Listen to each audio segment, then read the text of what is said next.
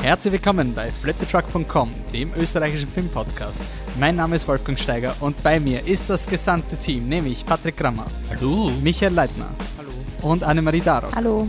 Ja, wir starten in den 135. Podcast und bringen euch endlich die Top 10 Filme 2019. Also, fangen wir an. Das ist 2019. Shit. Das bleibt drin. Ähm, aber ja, im im Jahr 2019 die Top. Das ist wie mit den Oscars. Nein. Die Oscars 2019 Na. drehten sich um das Jahr 2018. Na, Die Top 10 von 2019 schon jetzt im April. Schon Ja. jetzt immer. Das ist unser. also Platz, also Pet Cemetery. Das kommen das war's. das war's. Und die, die da vorkommen sind, sind alle vom letzten Jahr. Äh, fühlt sich jemand bemüßigt zu erklären? Ich meine, alle After unsere. Passion geschaut, war in der PV und bin nachher draufgekommen, dass das eine. Hört man mich nicht? Und nach diesem Cut, den ihr natürlich nicht gehört habt, haben wir jetzt alle Mikros kontrolliert und machen die Top 10. Jetzt darf ich nicht mehr erzählen, dass ich einen schlechten Film geschaut habe. Du darfst Das immer können wir schon. Jetzt ganz ruhig nur. Jetzt mal zum Recap. Okay. Warum machen wir unsere Top 10 jetzt? Weil unser Podcast im April begonnen hat. 1. April 2000 irgendwas, kann mich jetzt nicht mehr erinnern. Wir starten jetzt, wenn ich es richtig im Kopf habe, in die sechste Staffel Flip the Truck, whoop, whoop. Und da müssen wir noch das Filmjahr abschließen. Und wir machen es eben meistens deswegen so, weil die Oscar-Filme einfach immer releasemäßig verzögert sind, wir das noch schauen wollen. Dieses Jahr war es besonders verspätet, weil die Diagonale noch dazwischen war. Das Ah. ist irgendwie ein urschlechtes Programm. Das ist, das ist so, so wie, weiß nicht, wie die, das englische Königshaus das Sachen macht, weil 1748 wurde dieses Gesetz beschlossen und deshalb muss man sich dran halten. Das ist bei uns auch so, weil wir vor sechs Jahren im April angefangen haben. Anders als das englische jetzt- Königshaus wollen wir halt wirklich auch die Oscar-Filme schauen. Und die sollten dann auch drinnen sein. Ähm, weil zum Beispiel dann wäre Bill Street nicht mehr drin gewesen. Ja, aber dann wäre es halt nächstes Jahr drin. Ja, so wie der papierende Gustl, der vergeben wurde. Shoutout, äh, der Journalistenpreis, österreichische Journalistinnen, Filmjournalistinnen, äh, haben äh, got Three Billboards Outside Ebbing, Missouri zum besten Film 2018 gekürt. Also das wäre die Alternative gewesen. Der war bei uns, glaube ich, nur bei mir drin in den Top 10 letztes Jahr. Nein, der war Na, bei mir auch drin. Nicht, oder? Na gut, passt. Deswegen machen wir das so, wie wir es machen, weil wir immer schon so gemacht haben. Aber, weil sich kaum wer was überlegt hat früher. Das muss man schon sagen. Die Leute waren Es nicht so wird schon einen deppert Grund haben. So, Filmjahr 2018. Äh, kurze Eindrücke. Ich habe bei mir war es zum Beispiel so, meine Top 10 Listen. Ähm, ich war froh, dass ich jetzt ungefähr zehn Filme geschafft habe, wo das Herz wirklich gegen ist, wie ich den zehnten gehabt habe, habe ich aufgehört. Dann habe ich noch Quiet Place nachgeschaut und war angefressen, dass ich jetzt wieder um und um schaffeln muss. Ähm, ich persönlich gehe bei den Top 10 Listen eigentlich meistens auf Wiederanschauwert. Das ist mein Auswahlkriterium. Also wenn ich schon gezögert habe, mir die Blu-ray zu kaufen, dann ist es immer ein extrem schlechtes Argument, auch wenn der Film ursuper ist, weil dann passiert sowas wie zum Beispiel, ich glaube, Under the Skin mit der Scarlett Johansson, den habe ich urcool gefunden, der war objektiv sicher einer der besten Filme des Jahres. Ich habe ihn seither aber auch nie wieder geschaut.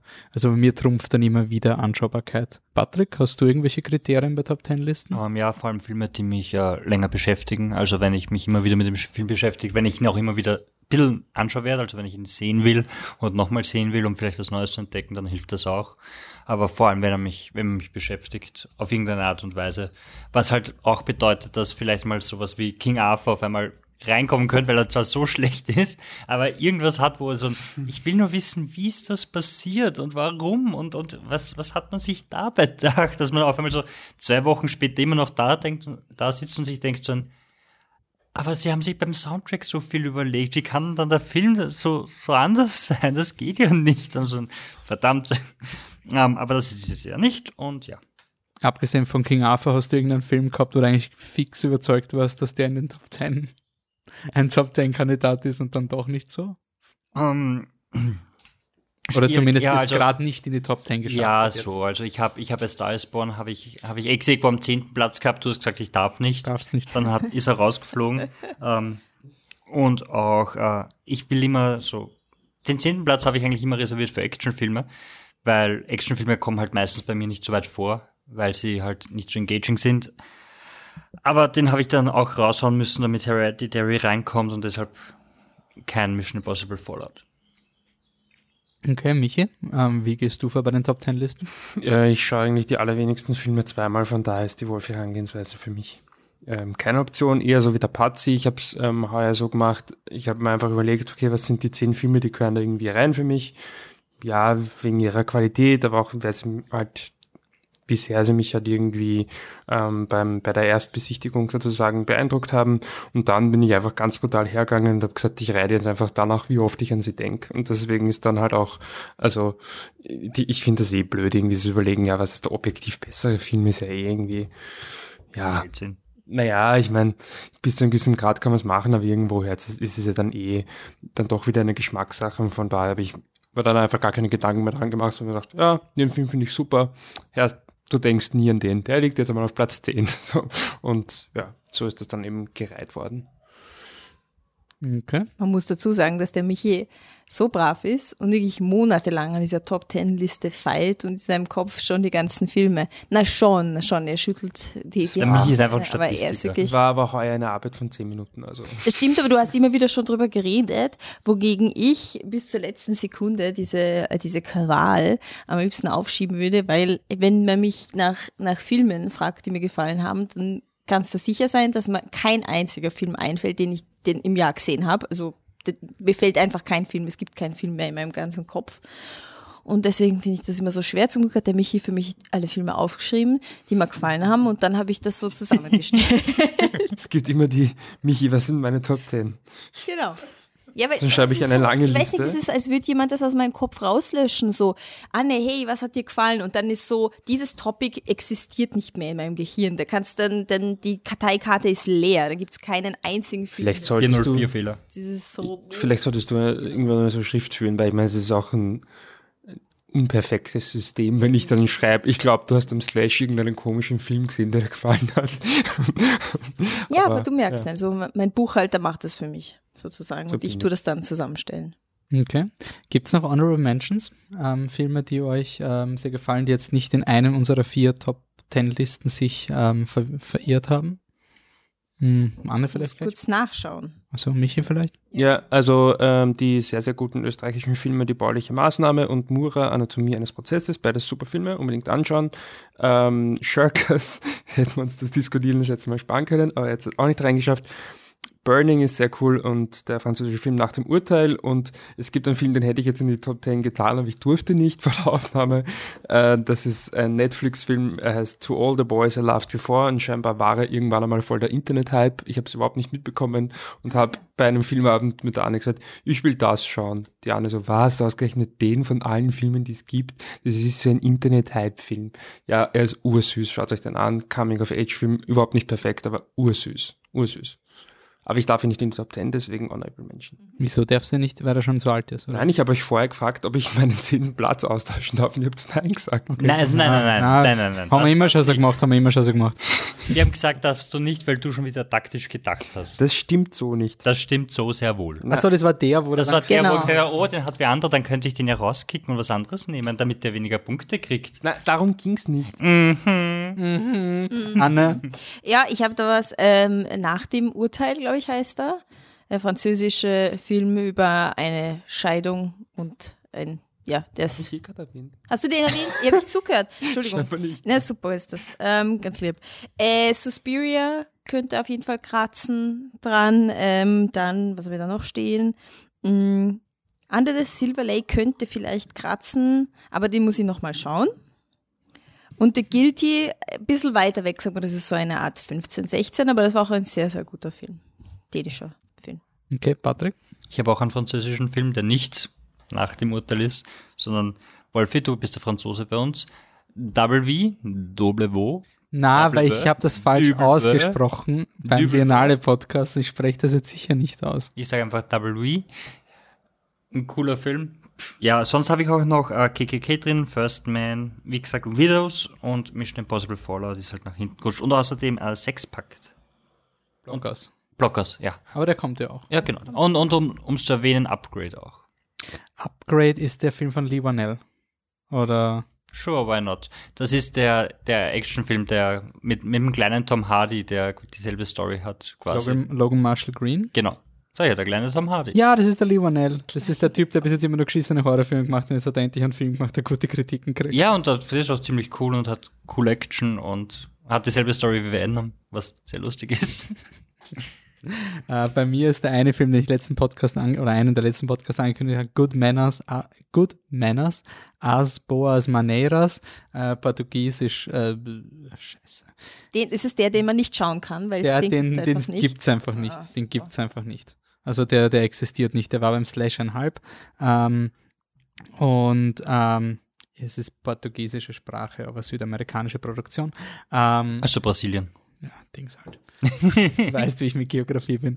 Ähm, ist ein sehr, sehr cooler Film, der einfach nur auf Slash gehört. Da geht es um eine Frau, die ein Werwolf-Baby auf die Welt bringt und es ist ein Erziehungsdrama, was ungefähr jeden Akt sein, seine Stimmung ändert. Ich hoffe, er kommt irgendwann mal raus. Auf, man kann ihn schauen, er ist wirklich cool, aber ich habe ja dann, wie gesagt, noch Quiet Place geschaut und der ist dann, hat den dann rausgekickt. Ähm, und Mary Poppins Returns natürlich. Also ein be- berührendes Drama über die Großartigkeit des Kapitalismus. Gibt es bei euch irgendeine Enttäuschung des Jahres? Oder ist es so ein tolles Ja. Jahr gewesen, dass Ja, naja, habe, 20? Enttäuschung. Für mich persönlich war Plum ein Mind ein bisschen eine Enttäuschung. Aber das Thema will ich nicht wieder anschneiden. Könnt ihr nachhören im letzten Podcast. Genau. Also 133. Podcast. Knowing wäre in meinen Top 10, wenn das Ende nicht gar so absurd wäre. Knowing? Knowing heißt der, oder? Ist das der Nicolas Film? Cage? Das ist der Nicolas Cage Film. Ja, wahrscheinlich ist das jetzt der falsche Titel, aber es gibt jedenfalls einen Film ähm, über den, den Typen, der seine Tochter sucht und der spielt sich nur auf Bildschirmen Searching. ab. Searching. Ah, Knowing, Knowing ist nicht Cage. so schlecht. Das ist doch, wo Mit den er Aliens, der, der Ah, Flugzeugabsturz. Wo er in die Zukunft sieht. Genau. Ja, ja. Guter Film. Guter Film. Guter Ja, der ist ja, der ist ja in Der wäre auf jeden Fall der Top in 10 den gewesen. Den würden wir 2006 machen. Ja, also Searching wäre, also weil es um seine Enttäuschung ist, weil er war ein sehr gut bei mir, aber er wäre noch höher, wenn er, wenn das Ende nicht gar so. 2009 Knowing, die Zukunft endet jetzt. Können, können wir das so zusammenstellen, dass sich so anhört, als würde der Michi einfach nur auf den Nicolas Cage-Film stehen? Also ich habe da was im Fernsehen gesehen. Mit Nicolas Cage. Vom Regisseur von Gods of Egypt. Ah, Patrick, du noch eine Enttäuschung? Äh, ja, ich weiß nicht, ob es Enttäuschung ist. Es ist auf jeden Fall der Film, der mich am meisten aufgeregt hat. Ihr habt ihn in den Top 10 irgendwo drinnen, sicher. Es war einfach Ready Player One. Äh, aber kann man auch nachhören. Also Enttäuschung vielleicht, weil Wolfi hat gesagt, den kann man sich anschauen. Der ist ganz unterhaltsam, wenn man ihn als Popcorn-Ding sieht. Und so habe ich es versucht, hat nicht funktioniert. Aber ich weiß nicht, ob es Enttäuschung ist oder einfach nur Hass auf den Film. Das Whatever. Okay, passt. Dann starten wir in die Top 10, Patrick. Was ist denn auf deinem Platz 10? Hereditary. Kommt noch. Michael, was ist bei dir Aber- Soll ich ganz kurz sagen, warum, Dam- dam- damit jeder quasi immer was bisschen zu einem Film sagt und ich sage nur in einem Satz, warum nicht? Film cool. Und vielleicht kurz, was Find's- Hereditary übrigens ist. Hereditary ist, ist ein Horrorfilm, der total abstrus wird irgendwie, aber urleiwand. Es geht um eine Familie, die in einem Haus wohnt und dann passiert was Furchtbares und jeder versucht quasi mit diesem Furchtbaren irgendwie umzugehen und es entsteht Horror. Und ich finde den Film äh, super, weil er mit der Kamera ganz viele tolle Sachen macht und ein, wegen der Schauspielerin, Hauptdarstellerin, die das großartig macht und wegen dem Ende, der es einfach total bonkers ist und, und full on dort reingeht, wo ich wollte, dass er hingeht. Also finde ich ganz großartig. Okay, Michi? Mein zehnter Platz ist Transit äh, von Christian Petzold. Darf ich jetzt nicht wahnsinnig viel drüber reden, aber ein äh, Liebesdrama, ähm, ein deutsches, das quasi ein altes Buch verfilmt und in eine Art, mm, weiß nicht, wie man es sagen soll, Zeit, zeitlose Zeit versetzt. Also wer auch immer den dann noch weiter oben hat, wird es dann vielleicht genau erklären. Ich fand ihn sehr poetisch, ähm, sehr romantisch, äh, aber auf ganz komische Art und Weise und einfach sehr äh, intriguing, würde man sagen auf Englisch. Also man kann den von sehr, sehr vielen Winkeln anschauen, hat immer eine ganz eine besondere Anziehungskraft. Anne? ich darf reden. Ja. Ähm, ich habe Border, Grenz, äh, auf Platz 10. Es ist ein, jetzt will ich nicht lügen, schwedischer, schwedisch-dänischer Film. Es geht um die Tina. Sie ist eine äh, Grenzbeamtin zwischen Schweden und Dänemark und äh, für Schiffe. Und ähm, sie ist deswegen die, eine super Grenzbeamtin, weil sie riechen kann, wenn jemand lügt oder etwa ein Laster quasi auf ihm lastet. Und ähm, warum sie das kann, ist, weil sie ein Troll ist. Und das weiß sie aber nicht. Also sie schaut recht weird aus. Sie denkt, sie lebt eigentlich hier ein ganz normales Leben, hat einen, hat einen Boyfriend, hat ihren Job und so weiter. Lebt total 0815 live und es geht ihr eigentlich auch ganz gut. Aber als dann ein, ein Typ bei ihr im, im Gartenhäuschen einzieht, der ihr sehr ähnlich schaut, weil er auch ein Troll ist und die äh, eine ganz orge Anziehungskraft zwischeneinander haben, da gerät ihr Leben aus den Fugen im Sinne von, dass sie anfängt, sich selbst und ihr Leben zu hinterfragen, was eigentlich ganz, ganz super läuft. So, wenn man es von außen sieht. Und ich habe ihn nur auf Platz 10. Warum habe ich ihn nur auf Platz 10? Weil es eine bessere gibt. Ja, genau, genau. So, so. Aber ja, nein, es hat mich schon, ich habe schon sehr viel drüber nachgedacht. Er ist irgendwie sehr Depri, aber gleichzeitig ist es wie so ein, so ein düsterer Selbstfindungsprozess, wo aber am Ende trotzdem was Schönes rausschaut. Aber es ist ein, es ist irgendwie ein harter Kampf, wo du, wo du dir aber vorher denkst, warum kämpfst du eigentlich diesen Kampf? Also es ist, fragt sie sich halt auch im Film immer wieder, weil ja ihr Leben eigentlich gut läuft und das finde ich auch so super im Film, dass du hast einen, wirklich eine klare Außenseiterin, die halt auch wirklich nicht normal ausschaut und die trotzdem ein wirklich eigentlich nettes Leben hat, wo du sagen wirst, ja, pass, passt ja eh alles. Und dann dieses Hinterfragen ist deswegen auch noch viel schmerzhafter wahrscheinlich für sie und das merkst du halt, deswegen ist es ein, wirklich ein Kampf. Aber am Ende schaut was Schönes dabei für sie raus. Und es hat mich sehr, sehr beeindruckt, eben ein sehr emotionaler Film. Also du spürst die Emotionen wirklich. Das, ist, machen sie echt gut, dass du alles, alles einfach genauso, du kannst dich einfühlen in sie, obwohl du vielleicht total wenig nur mit ihr irgendwie verbindest, aber trotzdem du spürst, was sie spürt. Das Make-up ist super, ähm, die Farben im Film, der Wald und so weiter. Also total mystisch und gleichzeitig realistisch. Also ja, ein wirklich super Film. Okay, auf meinen zehnten Platz muss ich noch warten, bis wir drüber reden können.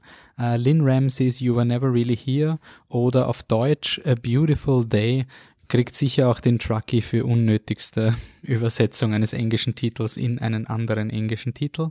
Ähm, kurz, ähm, der Joaquin Phoenix spielt einen Auftragskiller oder nicht unbedingt Auftragskiller, jemand, der halt Dirty Work macht und er zeigt quasi das, was Wolverine bei den X-Men ist, aber in echt einfach grausliche Gewalt und macht sehr viel Lust auf den neuen Joker mit Joaquin Phoenix, wenn ich ganz ehrlich bin.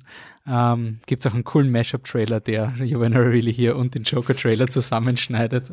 Aber der Regisseur vom Joker hat jetzt nicht so den Track Na, das oder? ist so eine Das ist Comedy, der das ist Aber weiß. oder? Aber. Joaquin Phoenix ist einfach. Nach, vor allem in dem Trailer kriegst du auch voll die You Were Never Really Here Hypes. Also, also, also er ist ja voll, voll körperlich wieder und voll unterwegs und also toller Schauspieler, toller Film, kommt dann noch. Gut, Platz 9, Patrick. Ähm, mein Überraschungsfilm, den niemand wusste, ähm, das ist der Guilty. Die Anne hat ihn kurz erwähnt. Der Guilty ist ein, ein schwedischer, glaube ich, Dänischer. dänischer, sage ich ja, Film. Brasilien. No, no. Brasilien. Was ist selber? Ähm, sicher? Dänisch? Ja. Ja, Okay, ja. gut. Wenn ihr das sagt, ich habe ihn gesehen bei lang nach der Programmkinos, gratis, war super. Ähm, es ist ein Film, der, der so, der einen Lock-Wipe hat, also wenn du wisst, Tom Hardy fährt mit dem Auto, No Turning Back of No Life. Turning Back auf Deutsch, äh, ähm, ist der Guilty, geht um einen Polizisten, der wegen einer Verhandlung, wo er anscheinend was angestellt haben dürfte, vielleicht auch nicht, in den Indienst versetzt wurde und das ist im äh, Polizeinotruf und wird sehr involviert und betroffen von einer äh, Frau, die anruft und sagt, dass sie entführt wurde und er versucht sie irgendwie zu retten und Twists und Turns und alles aus seiner Sicht. Er verlässt diesen Raum nie, das heißt, man hat eigentlich nur ihn, wie er telefoniert. Äh, super low budget, großartig, dass man sowas machen kann. Es funktioniert immer wieder diese Bottle-Episodes, wo jemand nur in einem Raum ist und versucht, der mit sich fertig zu werden und mit der Situation fertig zu werden. Wir hatten da auch mal den Ryan Reynolds ist begraben Film. Buried. Ja, äh, wo es dann immer ganz schwierig ist, in diesen Situationen unterschiedliche Stimmungen zu erzeugen, äh, was dann meistens immer irgendwie durch Licht passiert und im Film gibt es auch eine Szene, wo er einfach mal ausflippt und was zusammenhaut und dann fängt ein rotes Licht zum Leuchten an, dann wie es alles so, so, so quasi Blut überströmt und äh, ganz super einfach und ich denke nicht so oft an den Film, aber wenn ich dran denke, dann weiß ich wieder, was passiert ist und dann, dann, dann zerfickt es einen einfach, weil dann sitzt du da und da so ein, ah ja, Guilty war aber cool, was ist denn da passiert? Und dann, oh fuck, ja, das ist, oh shit, oh fuck, ja. Und das ist dann einfach nur urfurchtbar, aber der Film ist einfach gut und man wünscht sich einfach, man sieht, dass es möglich ist und man wünscht sich, dass es auch österreichische Filme gäbe, die das mal machen, weil leisten kann man sich das schnell. Die Hölle war auch ein guter Action. Der, gut, der gilt ist kein Action. Aber die, die, die Hölle ist ja schon ein episches Crime-Drama. Ich meine, das war ja wirklich da, da ist ja Wien ein, das ist ja Ein ein. Meisterwerk, was da an Action-Kino produziert. Steht in amerikanischen Produktionen nichts nach, muss man schon sagen. Michi? Ähm, meinen neunten Platz ist dasselbe, den auch die Anne hat. Magst du sagen? Sorry. Du hast den Kuchen gerade im Mund. Ähm, neunter Platz von Katharina Mückstein, L'Animale, ein österreichischer Film äh, mit der sehr, sehr coolen Sophie Stockinger in der Hauptrolle. Sie spielt Matti, ein junges Mädel, das so ein bisschen buschikose Hobbys hat und sich irgendwie so mit, unter Anführungszeichen, ihrer Rolle als Mädchen nicht so ganz wohlfühlt. Und dann gibt's halt einen Burschen, der auf sie steht, aber eigentlich will sie nur Freunde sein, weil vielleicht findet sie Mädels doch ein bisschen cooler als Burschen. Im Endeffekt ist es so eine Mischung aus Coming Out und Coming of Age, könnte man sagen. Ähm, das Ganze ist sehr österreichisch und sehr eigentlich sehr traurig. Also ich bin ja jemand, der dann oft den Optimismus in Filmen findet, wo ihn sonst keiner findet.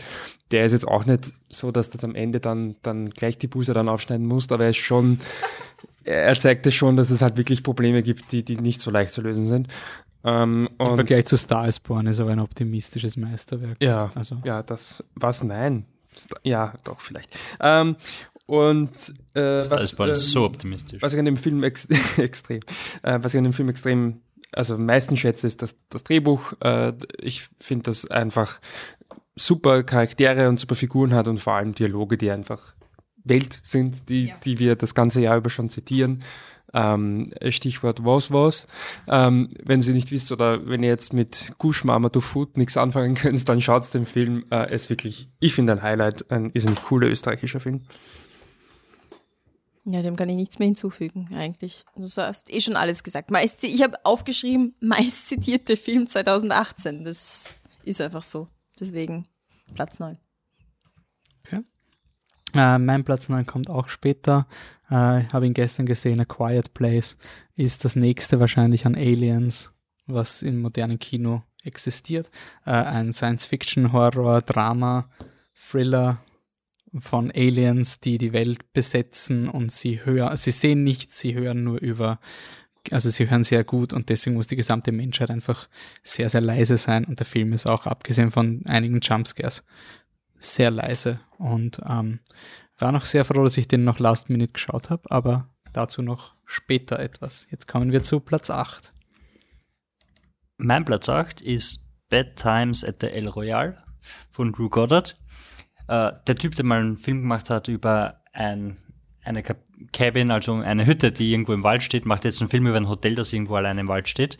Und äh, es ist ziemlich cool. Es gibt einen Haufen Charaktere, die dort zufällig gleichzeitig auftauchen und jeder kriegt sein eigenes Kapitel, in dem seine Story erzählt wird. Und der Film schaut sich, wie sich ein Buch liest und das finde ich immer wieder ganz erfrischend und überraschend, wenn das gut funktioniert und der Film macht das wirklich perfekt. Er ist total verspielt, er hat sein eigenes Tempo, er spielt in den 70ern, das heißt, du hast einen coolen Soundtrack, du hast coole Kostüme, äh, du hast eine ganz tolle Kamera von Seamus McGreary, ähm, er spricht, er hat auch das, was, was Bücher oft haben, dass er einfach so, so kleine Elemente hat, die dann gegen Ende auf einmal irgendwie groß werden, wichtig werden und er lässt sich ganz viel Zeit, um, um seine, seine Message irgendwie zu beantworten oder überhaupt zu etablieren. Das passiert dann erst nach dem Auftritt des großen Bösen, mehr oder weniger.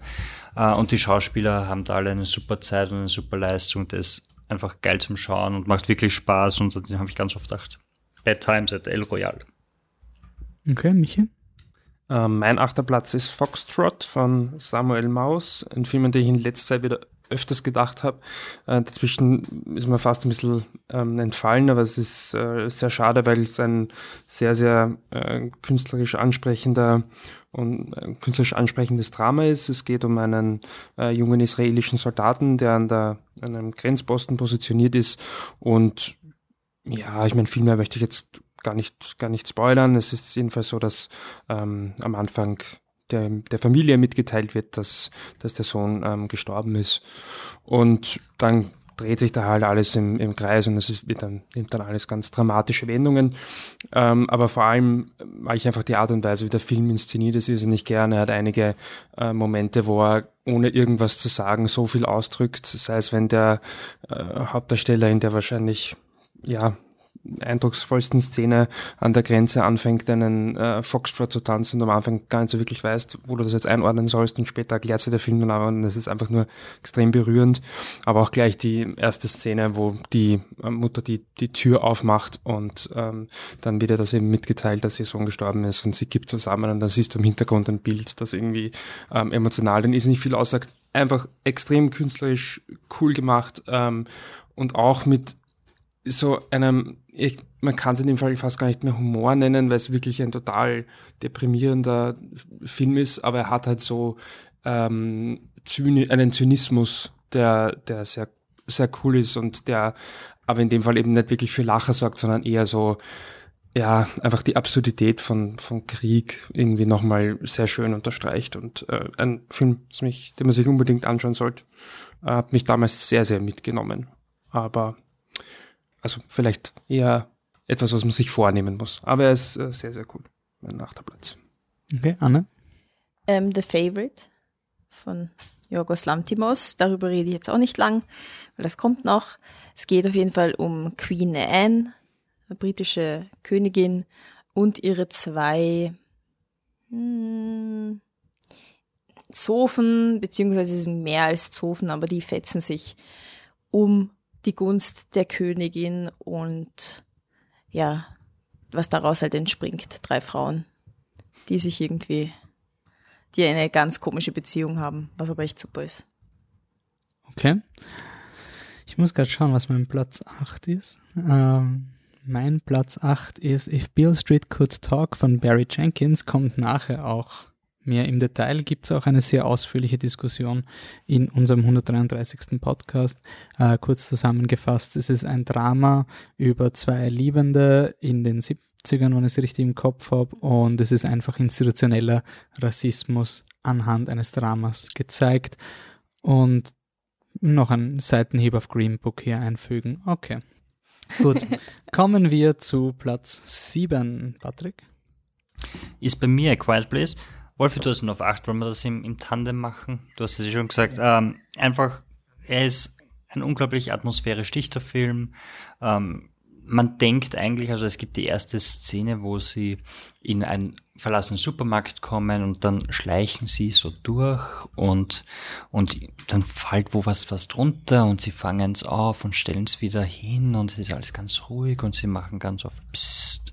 Und man hat irgendwie das Gefühl so, ja gut, das ist diese eine Sequenz am Anfang, die zeigt jetzt den Leuten, dass man halt leise sein muss in dieser Welt und dann wird's danach, werden sie sich irgendwo treffen, übers Lagerfeuer sitzen und ganz leise miteinander flüstern und so erklären, worum es geht, aber das macht der Film nicht. Sondern der Film bleibt zurück, sie können nicht reden, sie können nicht mal spielen in einer Szene. Also das ist eine Familie mit zwei, drei kleinen Kindern, also zwei kleine Kinder, die weiß nicht mal in welchem Alter sind, aber ziemlich klein noch, also die, die nicht unbedingt verstehen, dass sie ruhig sein müssen. Und die spielen halt Mensch ärgere dich nicht, aber haben keine Würfel, sondern nur so, so Filzdinger, die sie versuchen irgendwie zu würfeln, damit sie halt kein Geräusch machen, weil das könnte schon die großen Monster holen. Und es ist einfach ein, ein Konzept, das man nimmt und das bis zum Ende durchgezogen wird mit all den Konsequenzen, die das mit sich bringt. Und das finde ich ziemlich ziemlich stark. Es hat auch Elemente wie die Schwangerschaft, die, die ziemlich organisch eingesetzt werden. Und weil die Frau ist schwanger. Ah, deswegen habe ich die letzten Tage so viel Albträume übers Kinderkriegen gehabt. Das verstehe ich da. Also dieser Film fasst das einfach so gut zusammen, wie grausam und furchtbar dieses, das alles ist. Das macht danke zum Aufgehen. Ja, und es ist halt wirklich so dieses, du weißt, die sind einfach im Arsch, weil versuch einmal nicht zu schreien, wenn du ein Kind kriegst, oder versuch mal ein Neugeborenes ruhig zu halten. Ich mein, keine Chance, die sind so gut wie tot. Und du hast ziemlich viel Angst dabei. Und was man dem Film irgendwie auch anrechnen muss, ist, es hat ein Monster-Reveal am Ende, der nicht enttäuscht. Die sind so geil, die Monster. Ja, also es ist wirklich so, du sitzt halt da und denkst, so, ah fuck, also wenn die auftauchen, schauen die sicher scheiße aus. Es wird sicher voller Letdown. Und in Wirklichkeit ist es ein, nein, hey, sie sind jetzt. Ich meine, sie schauen schon aus wie her- Venom, oder? Es schaut schon Ja. ein bisschen Bisschen, Venom ja. aus. Sie reißen die Goschen auf dadurch, ja klar. Aber sie sind jetzt nicht so großartig animiert, weil halt das Budget nicht so ist, aber es ist eben dunkel, also passt das schon und, und ganz creepy und ja, es soll angeblich einen zweiten Teil geben, mal schauen. Verstehe ich nicht. Er war erfolgreich. Verstehe ich überhaupt nicht. Also ja, er war super profitabel und ich finde es gut, dass Horror in seinen unterschiedlichsten Formen profitabel ist. Wenn sie. Krasinski wieder ranlassen und sagen, mach, mach noch, probier, spiel dich nochmal. Ich meine, Ja. wenn er sagt, er macht jetzt einen Genre-Shift, weil er das gerne mal machen würde und er darf Also es ich glaube, man müsste wirklich, wenn man Quiet Place 2 macht, müsste man so wie Alien zu Aliens quasi einfach das Genre komplett wechseln im gleichen Setting. Ich glaube, es Ähm, könnte ziemlich gut funktionieren, weil die, ähm, Spoiler für A Quiet Place am Ende finden sie quasi die Waffe gegen die Aliens. Das heißt, du könntest was Das ist kein lauteres Spoiler, das machen. ist ab Minute 5 klar. Ja. Also das ist wirklich so. Und das finde ich, aber das wird jetzt auch ein bisschen, das ist der Grund, warum ich, warum mich der Film sehr, sehr berührt hat. Ähm, ich, ich mag Filme, die wissen, wie Drehbücher aufgebaut sind. Und ich finde, wir leben in einer Filmkultur, wo es nur darum geht, das hat mich überrascht, damit habe ich nicht gerechnet, deswegen ist es gut. Es ist dann, ja, aber, aber es ist, stimmt vorne und hinten nicht. Und, und okay. Ähm, ich ich glaube, dass, dass A Quiet Place ist ein Film, den kann man urleicht runter machen. So Urstandard, Jumpscare, Monsterfilm. So den, das will keiner und das ist auch ja, ja, solange er nicht zu beliebt ist. Also wenn, wenn A Quiet Place auf dem Level von Hurdy Dirty, also Hereditary wäre, dann könnte es den Film, also von der, vom Hype her, ich meine, er hat ja auch extrem gute Kritiken und so, aber er ist einfach über die Blockbuster-Schiene schön geschlittert und hat quasi immer eingeheimst, was er verdiente. Emily Blunt ist ja mehrmals in mehreren Awards auch nominiert worden für Schauspiel. Ähm, finde den einfach super und ich, äh, auch wenn, das, das ist für mich das klassische Beispiel für einen Film, muss nicht überraschend sein. Ich habe den Film geschaut wirklich, in- es ist so klar, wie er endet. Es ist so klar, was die Waffe ist. Es ist so klar, wer stirbt oder sonst irgendwas. Es ist, das ist egal, es ist gut erzählt. Also, es ist ein gut erzählter Film. Wurscht, ob es überraschend ist oder nicht. Und deswegen hat er für mich einfach ein ganz großes, ganz großes Er funktioniert aber auch so gut wegen dem ersten Kill, weil du den nicht kommen siehst. Ja, ja. Weil, weil Aber ich habe danach nicht Angst gehabt, dass die Hauptdarsteller sterben, ganz ehrlich. Also das, das war halt ein cooler Prolog und danach weißt du, ja, dass sie haben drei Kinder gehabt, weil eins musste am Anfang sterben. Also das ist so, eigentlich waren es ja im Drehbuch immer zwei Kinder, so in die Richtung. Aber ich finde es nicht schlimm. Ähm, Platz 8, Michi? Oh. Ähm, Platz 7. Platz 7 ist aber, sorry, Entschuldigung. Ich bin sieben. ein Ähm, bisschen müde. Cold War. Zimna Wojna. Wojma. Ist ja wurscht, ist oder so falsch ausgesprochen. Ein polnischer Film von Paweł Pawlikowski. Ich bin der Einzige, der ihn gesehen hat. Ich mag das nur so als Disclaimer rauswerfen, weil ich bin mir sicher, das ist einer der Filme, wo sich dann Leute, das ist schwer, die kennen, was wir da machen, aber wenn es wen Hey. würde, dann würden sich die Leute aufregen, wie kannten der, weil der ist so ein bisschen bei uns ein bisschen untergegangen, das hat er eigentlich nicht verdient. Deswegen haben wir dich, mich hier. Wir Deswegen voll so ein. USP haben, dass wir voll unterschiedliche Leute sind, die voll so unterschiedliche Filme schauen. Und dann normieren wir sie am Ende raus und haben eine langweilige standardisierte, wo dann auch der Film rausnormiert werden wird. Ähm, Cold War ist jedenfalls, äh, also Pavel Pawlikowski hat sich ein bisschen von der Geschichte seiner Eltern inspirieren lassen und erzählt einen, äh, eine Liebesgeschichte zu Zeiten, zu Kriegszeiten, die quasi durch den, durch politische Wirren, sage ich jetzt einmal, ähm, nicht so wirklich stattfinden darf. Aber es ist, er erzählt das so irgendwie parallel. So einerseits quasi ist es halt eine Geschichte, also die, die politische Geschichte, die sie irgendwie aufhält, aber man ist sich auch nie so tausendprozentig sicher, inwiefern die beiden ähm, übrigens dargestellt, ganz, ganz toll dargestellt von Joanna Kulik und Thomas Kut, ähm, inwiefern sie wirklich zu tausend Prozent zusammenpassen. Das ist so ein bisschen, äh, ähm, es gibt dieses super kitschige U2-Lied Can't Live With or Without You. Das ist so, Cold ist eigentlich irgendwie das auf auf Film, aber natürlich europäisch und schwarz-weiß und ähm, nicht so äh, nicht so U2. Ähm, mit einer Kamera von Lukas Sall, die auch ganz fantastisch ist, einer der, der schönsten ähm, Kameras in diesem Jahr. Nicht jetzt so wie, keine Ahnung, bei, bei Roma oder ähm, anderen Filmen, wo es jetzt wirklich, oder auch von Hereditary, wo es da jetzt sofort ins Auge springt, wie, wie kompliziert das alles gemacht ist und so, ähm, was natürlich auch ganz, ganz toll ist. Aber in dem Fall einfach ist nicht schön gefilmt und ähm, ist nicht, ist nicht schön. Ähm, den Film, also da geht jetzt nicht einmal mir mehr irgendwie über die Lippen, dass das auch nur in irgendeinem Universum optimistisch ist. Er ist absolut deprimierend. er ist What?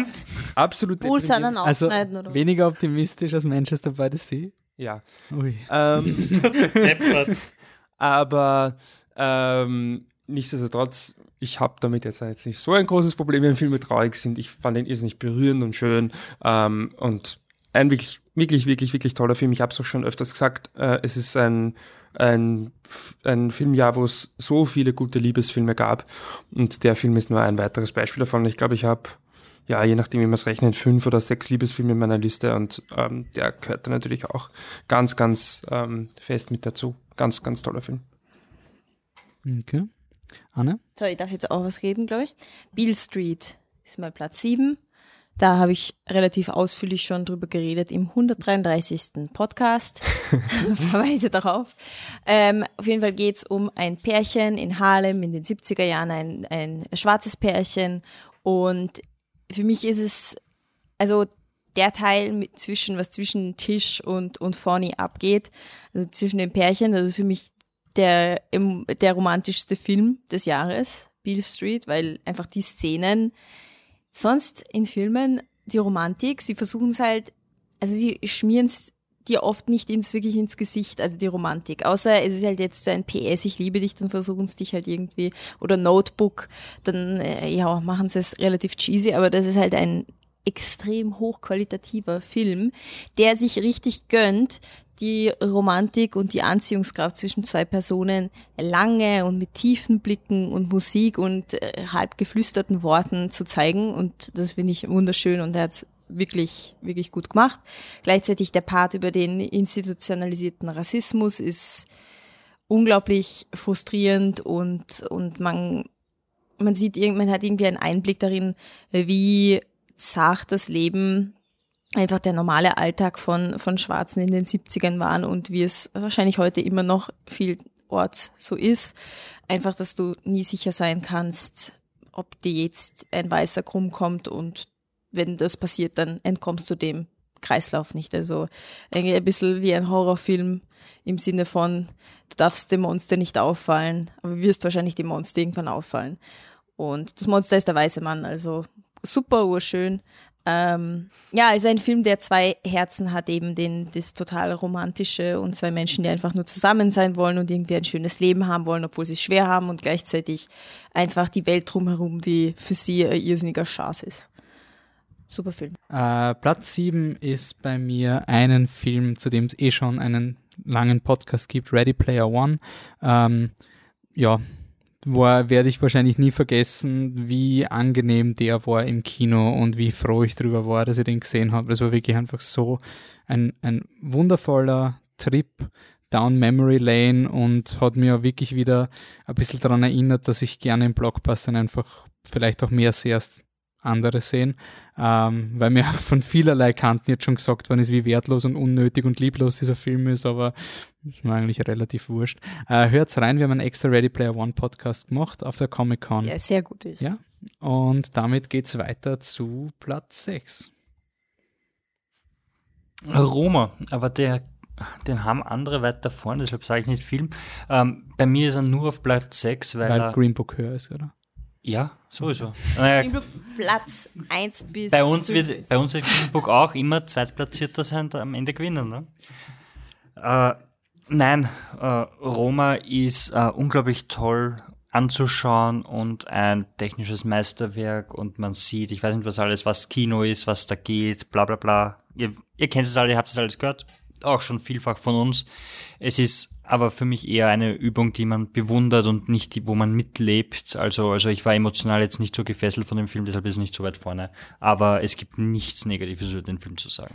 In irgendeiner Art und Weise. muss ich mal entschuldigen, wenn man Roma nicht Nein, aber als den perfekten was, was soll ich sagen? Ich, meine, Ich entschuldige mich, ich ja, Roma die nur auf Kamera ist nur perfekt und ja, es ist urorg und ich weiß nicht was alles und ja, jetzt ist der Typ halt auch noch sein eigener Kameramann, weil es eh wurscht ist und auch das kann er super und Er braucht den Ja, eh Lubetzky nicht. Das ist Ja. wirklich so, das eigentlich hätte Lubetzky eh nie einen Oscar gewonnen. er ist, Na, er ist der, der gewonnen. sagen kann zum, du Lubetzky, na, geht zum Mellig, film irgendwas mit Wasser, ich, ich, I'm good, thanks. Okay, Michi, Platz Nummer 6. Ähm, darf ich auch nicht viel reden drüber, äh, aber es ist Spider-Man Into the Spider-Verse. Ähm, ja, ich weiß, Phil Lord und Chris Miller haben ihn streng genommen nicht gemacht. Sie haben nur, in Anführungszeichen, produziert und das Buch geschrieben. Aber es ist der Phil Lord und Chris Miller Film des Jahres und jedes Jahr braucht einen. Mindestens einen. Es einfach, haut dich einfach um mit seiner Kreativität und mit, mit seinen Ideen, mit seinem Humor. Und dass er dann so, dass er dann auch noch wirklich ein, ein Herz hat, ist bei dem Film schon fast wurscht, weil es eh schon, weil er so schon großartig genug ist, aber er hat auch noch ein echt großes Herz. Ähm, so ein extrem cooler Film. Ähm, bitte seid nicht wie die anderen und denkt euch, man, da steht Spider-Man drauf, ich schaue mir das nicht an. Gebt dem Film eine Chance, Hey. auch wenn es ein, wenn's eine Comic-Verfilmung ist und ihr das vielleicht nicht so So ist das, die Leute Und bashen, ich bin nein, eine andere geschädigt. Meinung ist. Ich bin geschädigt von. Nein, nicht die. Leute. Ernst. Nicht alle. Marvel ist an einem Ich fühle mich auch vom Wolf Es ist aber angegriffen. eh, es ist aber eh auch Marvel. Wieso fühlst du dich von mir Weil angegriffen? es dir wurscht ist, als andere Ready Player Eine andere Meinung Ja, dann soll er halt. äh, mein Gott, ich bin Ja. schon drüber hinweg. Das war jetzt ungefähr vor ungefähr einem Jahr, wie der Patrick jeden erzählt hat, wie furchtbar Ready Player One ist und wie stimmt. böse ich war, dass ich ihm gesagt hab ihn noch nie so habe, traurig ich mag gesehen. den Film. ich so, Entschuldigung. Ich habe ihn noch nie so traurig im Kino gesehen, den Patsy. So traurig. Aber er hat sich auch entschuldigt bei dir nach Ant-Man and the Wasp. Ich werde mich nicht entschuldigen für Ant-Man and the Wasp, by the way. Also. Ja, das ist ein Unterschied zwischen uns. Das habe ich nicht gesehen, was? Nein, weil die So. Experience neben jemandem zu Ah, sitzen, der permanent alles furchtbar findet. ähm, Ja, wo waren wir stehen geblieben? das Platz. Platz Sechs. sechs. Hey, fuck, ich bin komplett So. hinüber. Dann Ja, mache ich lauf mal hier weiter. Marathons. Ist wieder Roma. Und ähm, da möchte ich hinzufügen, dass es, das, ich finde, der schwerst zu bewertende Film der Liste ist, weil wenn ich, wenn ich fair wäre, quasi ein objektiver Roboter, müsste ich den auf Platz eins, weil ich finde, das ist ein Meisterwerk und ich nehme das Wort nicht ganz einfach in den Mund. Obwohl ich natürlich finde, dass zum Beispiel Labyrinth aus 1985 auch ein Meisterwerk ist, aber ist wurscht, ich nehme das nicht so leicht in den Mund. Also doch. Und nein, aber es ist wirklich, also Roma ist ein fucking Meisterwerk, weil wer was anderes sagt, der soll bitte scheißen gehen, ins Eck am besten. Und es ist einfach so und es wird ein Klassiker sein und es wird in Büchern drin stehen und daran werden sich sehr, sehr, sehr viele Menschen erinnern an diesen Film im Sinne von fucking Meisterwerk. Aber eben dieses emotionale, das ist halt dann schwer und es ist dann doch meine Top Ten Liste und deswegen emotionaler war ich bei anderen Filmen mit dabei, aber nur damit es alle wissen, Roma ist ein fucking Meisterwerk und ist einfach so. Entschuldigung, aber ich werde geschämt da von links und rechts, weil ich irgendwie so leichte Anspielungen mache und du sagst allen, die Roma nicht mögen, sie sollen die Ecke scheißen. Hallo? Ja, sie beleidigt nicht uns, nur unsere Zuhörer. Das Richtig. ist ganz was anderes. Ja, weil wir zufällig alle Bussi, Leute, mögen. Bussi. Na gut. Team Anne. Hashtag. Immer, immer, immer, Team Immer. Anne. Genau, danke. So, jetzt darf ich sagen, äh, auch wenn wir es rausgeschnitten haben. Platz 6 ist bei mir Blume Mind. Könnt ihr nachhören in unserem 133. Depri Coming of Age Podcast, also dem Podcast Nummer 133 und das war der erste Depri Coming of Age Podcast. Ähm, Schweizer Produktion über ein Mädchen, das während sie in die Pubertät kommt, sich auch gleichzeitig in eine Meerjungfrau verwandelt. Ist es jetzt ein Fantasy-Film? Soll es ein Fantasy-Film sein oder braucht es gar keinen Fantasy-Film? Könnt ihr alles nachhören. Ich glaube, so 36 Minuten dauert die Diskussion. Äh, reicht. Gehen wir in die Top 5. Ja, ich kann dasselbe machen wie der Wolfi. Ich verweise auf den letzten Podcast. Das ist Du ein. Leave No Trace. so knapp daneben. ah, diese In-Jokes, die kennt man Nein. gehört. Was glaubst du, wie unsere Fans abgehen? Die Wirklich, so, der "Oh, Podcast ist das. Schreibt das uns, schon mal wenn ihr gehört. abgeht. Äh, ja, Leave No Trace, viel wurde gesagt. Ähm, großartige Geschichte von einem Vater mit sein, oder von der Tochter, die mit ihrem Vater zurechtkommen muss, der einfach nicht in der Gesellschaft leben kann. Äh, großartiges Sch Schauspiel, äh, super neues Talent wieder mal gefunden. Äh, schön berührend und irgendwie dann doch sehr äh, zum, zum Nachdenken anregend. Äh, super, Leave No Trace. Hört's rein. Ihr wisst es eh. Michi, dein Platz 5? Roma. Ist er super? Ich finde ihn gut. Also ich muss nicht ins Eck scheißen. ich finde ihn nämlich gut. Richtig. Ähm, darfst das Klo ich möchte nicht, glaube ich, nicht mehr viel dazu sagen, aber ich, für meinen, für meinen Teil, ich kann nur sagen, mich hat er emotional sehr berührt. Ähm, warum jetzt bei mir nicht auf Platz eins ist, ich habe es eh vorher erklärt, ich habe einfach geschaut, an was ich am öftesten denke. Und ja, und da ist er halt auf Platz fünf. Das ist übrigens weit oben. Ich entschuldige mich da jetzt nicht dafür. also Roma auf Platz Ist doch fünf. okay. Anne? Was habe ich da? Ah ja, Hereditary. Und Hurdy Dirty. Hurdy Dirty. Das ist irgendwie so ein Cowboy-Film, ist ein Trash-Cowboy, Hurdy Dirty.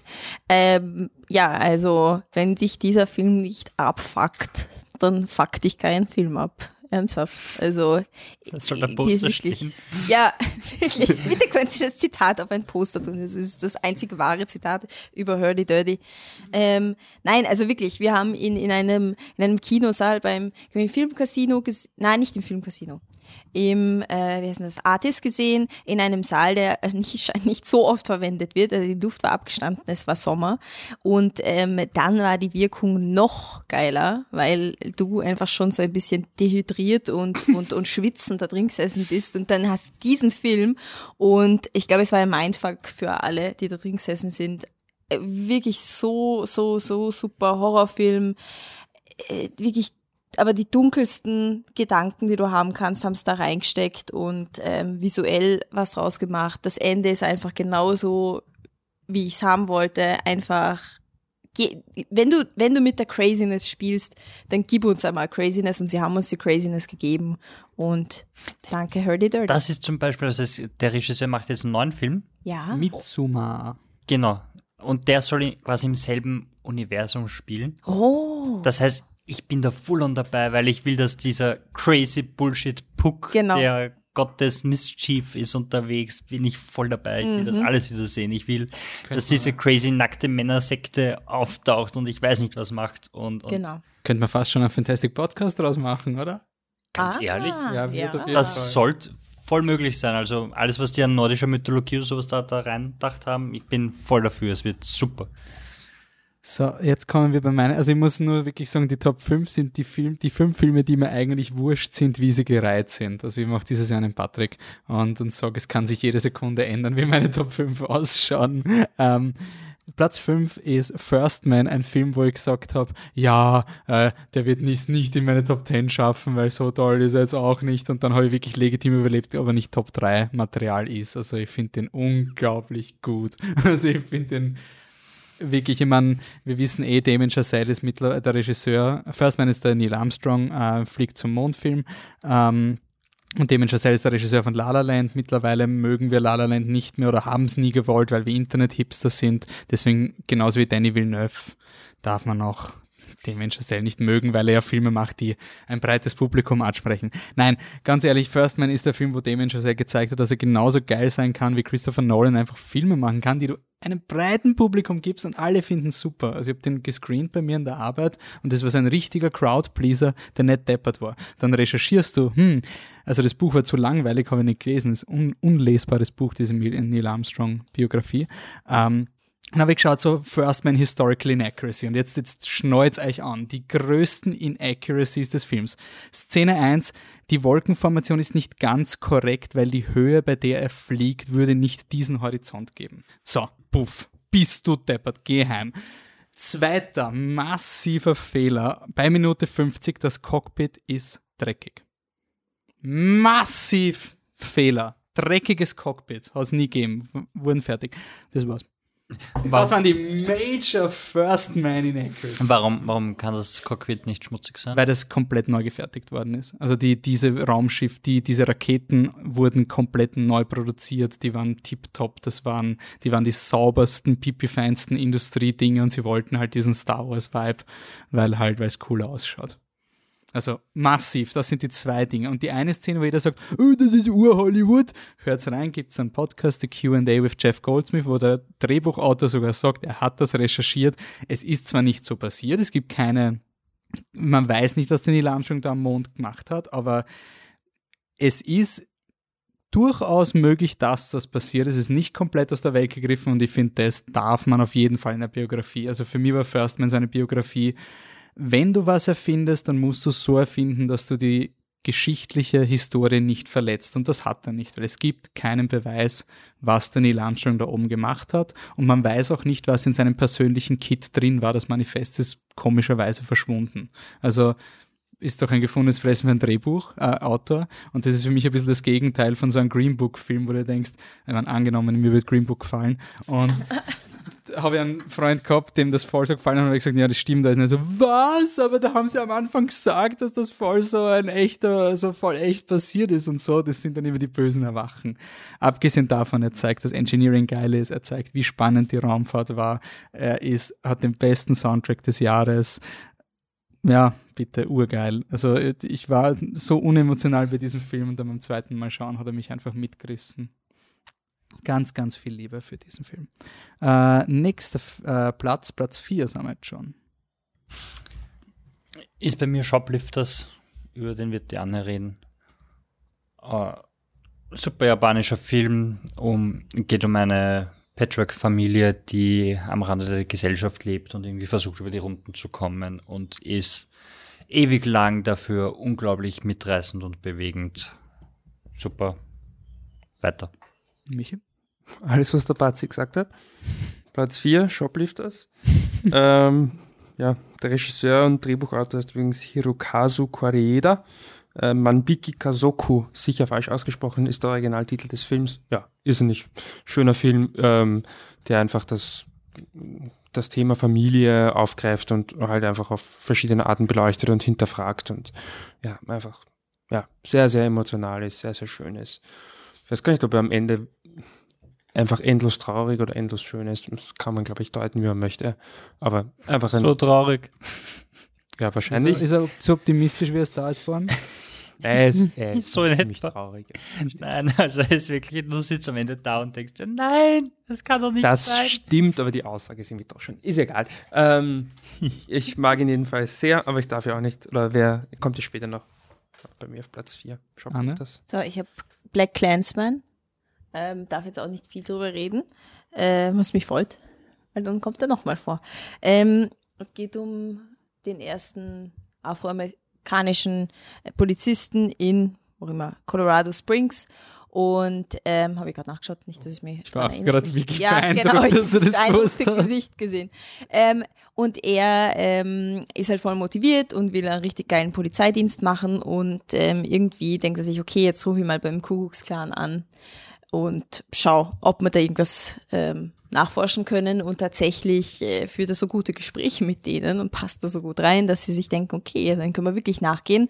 Nur, dass er halt Afroamerikaner ist, deswegen kann er selber nicht hingehen.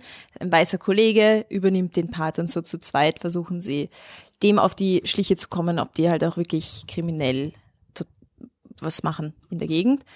Ähm, der Film, nur kurz, das ist für mich der Film, wo wenn ich, wenn ich im Kopf dran denke und mir den vorstelle, dann kommt immer der Ron Stelworth mit seinem coolen Afro und die Musik, die Filmmusik. Also das ist die einzige Filmmusik, ich kann es da nicht vorsingen, aber die einzige, genau, an die ich mich einfach erinnere, weil das so stark und gut eingesetzt wurde und das einfach in meinem Kopf einfach zusammen gelingt ist, forever der Soundtrack konnte halt nicht mithalten zu, hey, wir haben afrikanische Trommeln und machen wupp, wupp, wupp, wupp, wupp, wupp für sieben Minuten. Ich bin noch immer bitter über den Black Panther Sieg beim Best, ähm, Best Score. Ähm, Platz 4 ist bei mir auch ein Film, der noch Gott sei Dank noch höher gereiht ist als bei mir, nämlich äh, Spider-Man Into the Spider-Verse. Damit kommen wir in die Top 3. Patrick? Top 3. äh, ist bei mir der Favorite. Ich habe dann Lesezeichen, das ist es nicht. Äh, wurscht, ich mach's. Der Favorite. Jetzt gibt er so an mit seinem Lesezeichen. und, dann. und dann ist es nicht da. Äh, Nein, äh, der Favorite eben, wie Diane schon gesagt hat, ich finde, wir sollten es wieder im Tandem machen. Ja. Queen Anne und ihre zwei Zofen, zwei Freundinnen, also eigentlich ihre beste Freundin, die das Land für sie schmeißt, äh, die weißt Rachel du? Weisz, Rachel Weisz Olivia als- Colman und und Emma Stone. Und Emma Stone. Genau. Ja, genau, weißt du, wie sie heißt? Queen Anne. Nein, die. Rachel Weisz. Egal. Rachel Weisz ist, ist die, die den Laden quasi schupft und die nimmt liebenswürdigerweise ihre Cousine auf, die Emma Stone. Nur die will, macht dann auch ein, ein Game an, auf die Königin und will ihre beste Freundin werden und dann entsteht da einfach ein Machtkampf und ein, ein Streit um die Freundschaft der Königin und es ist bitterböse und sie lieben sich, aber sie hassen sich gleichzeitig und der ganze englische Hof ist einfach nur Intrige und Intrige und alle sind furchtbare Menschen und machen zwischendurch halt lustige Entenrennen, aber eigentlich hassen sie sich und es ist eh alles wurscht, also ob da jetzt irgendwo Krieg geführt wird oder nicht, ist nicht so wichtig, da der Rachel Weisz ist wurscht, ob ihr Mann eigentlich im Krieg ist oder nicht. Die, ist, die hat andere Sorgen, die will da halt nahe an der Königin bleiben. Und ich habe den Film unglaublich unterhaltsam gefunden und, und verspielt und, und spannend von den Kostümen und von der Kamera her. Und wir haben ja auch schon öfters drüber geredet. Weiß ich auch nicht. Erstaunlicherweise fand ich ihn sehr frustrierend. Ja, Ähm, ich ich habe ich hab schon immer wieder gelacht oder so, aber es, war, es hat mich eigentlich eher frustriert, weil, und das macht er richtig gut, du hast halt zwei verschiedene Arten von Intrigen. Du hast halt die Intrige von der Rachel Weisz, die halt schon lang an der Seite von der Königin, die scheinen sich auch schon von früher, von Kindeszeiten an zu kennen, die halt schon lang an der Seite ist. Und dann hast du halt die Emma Stone, die neu rei reinkommt, die halt auch eine scheiß Vergangenheit hat. Und ähm, so aus sich was machen möchte, eine aufstrebende Frau und halt sieht, ah, so kann es gehen, wie die Rachel weiß, das ist richtig geil, das mache ich jetzt auch. Aber die Rachel weiß, sie intrigiert schon, weil sie genießt halt ihren Status, aber gleichzeitig merkst du halt, wie ihr die Queen Anne halt wirklich wichtig ist. Das ist etwas, wo du erst auch später draufkommst, finde ich, im Film. Weil du denkst einfach, ja, die beiden zanken sich halt darum, weil ihr Leben ist dadurch viel besser. Aber im Endeffekt, die Rachel Weisz kümmert sich halt wirklich um die Queen Anne und der Emma Stone, für die ist das halt mehr so ein Werkzeug, damit sie halt irgendwie nicht mehr in diese Scheißsituation kommt, in der sie früher es war. ist so ein böses Ende, wo es einfach wirklich, alle ja. drei total checken, was eigentlich passiert ist gerade und wie fertig sie sind und das eigentlich alles scheiße ist und alle sind urdeprimiert in Wirklichkeit wegen dem, was sie getan haben und so. Der körperliche Verfall von der Queen Anne ist halt auch echt super inszeniert, weil es wird nie angesprochen oder so. Es wird dir nicht erklärt, warum es plötzlich immer schlechter drauf ist körperlich. ja, sagen wir mal, ja, Also die halt- hatte Gicht und dann es ist halt, es ist halt urschier auch irgendwie und sie tut einem leid und sie nützt es aus, aber gleichzeitig kann, weiß auch nicht, wie sie es anders machen soll. Sie ist halt die mächtigste Frau und trotzdem nimmt sie niemand wirklich ernst. Also es ist, es ist ein ziemlich frustrierender Film, aber, aber halt richtig geil. genau. Super. Na gut, ihr werdet jetzt so ein super tolles Doppelpack. Jetzt müssen Machen haben wir der Michi und ich auch einen doppelten zweiten Platz, äh, dritten Platz. Welcher ist es denn, Michi? Hurdy Dirty. Dirty, dirty. Manche nennen ihn auch Hereditary von Ari Aster. Dass dieser Film keine Übersetzung auf Deutsch. Sie hätten schon einen englischen Ja. Titel, so The Evil Family. Irgendwie. Ähm, ja, ich glaube, den Plot haben wir eh schon. Small one dies. Ja, Äh, ist eigentlich ein, ein Film, der lange Zeit, ja, wenn man ganz ehrlich ist, eher, also zumindest auf der Story-Ebene eher wie ein, wie ein Familiendrama daherkommt. Also es ist eine Familie, die von Anfang an so, sag ich mal, semi-intakt ist und dann passiert etwas ganz, ganz, ganz Furchtbares und dann ist sie halt gar nicht mehr intakt. Und äh, das alles dreht sich da um, vor allem um die Toni Collette ähm, als äh, Hauptdarstellerin, die da so langsam dem, dem ja, Wahnsinn verfällt, wobei Wahnsinn kann man es gar nicht nennen, weil die, die, ihre Reaktion auf das, was passiert ist, eigentlich ähm, total nachvollziehbar ist. Und der Film ist trotzdem, denke ich, ein Horrorfilm. Das ist zum einen wegen dem Ende, wo es dann einfach ganz klar ist, okay, ich schäme mich für nichts, ich bin ein Horrorfilm und so ist es. Ähm, aber auch schon davor, ähm, einfach aufgrund der Art und Weise, wie er inszeniert ist, ähm, spielt er einfach mit, mit Horrorelementen. Aber es ist wirklich so an der Kippe zwischen Familiendrama und Horrorfilm. Ähm, das mögen manche inkonsequent finden. Ich fand es unfassbar, naja, geil, weiß ich nicht, weil das war wirklich der Film, ich habe, ähm, nachdem ich ihn geschaut habe, sofort gewusst, das ist einer meiner der Filme, die mich heuer am meisten beeindruckt haben werden, auch wenn es noch relativ früh war. Ähm, haben wir von Anfang an gedacht, ich weiß nicht, ob ich den überhaupt in irgendeine Top 10 tue, weil ich will das nie wieder sehen. Ich fand so furchtbar, diesen Film zu schauen. Ich war kurz davor rauszugehen, weil mich der emotional einfach so fertig gemacht hat.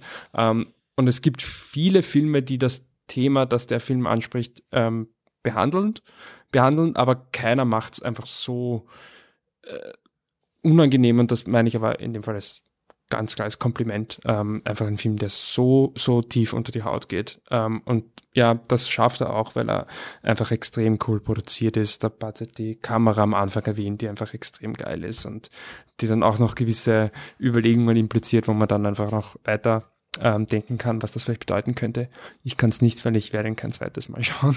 Aber ähm, ist ein Film, den ich niemandem empfehle, aber den jeder sehen sollte. Den jeder gesehen haben sollte. Ich finde ihn absolut großartig.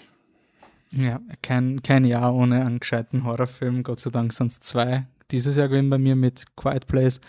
Und ähm, eigentlich, ja gut, meines war ja knapp drin.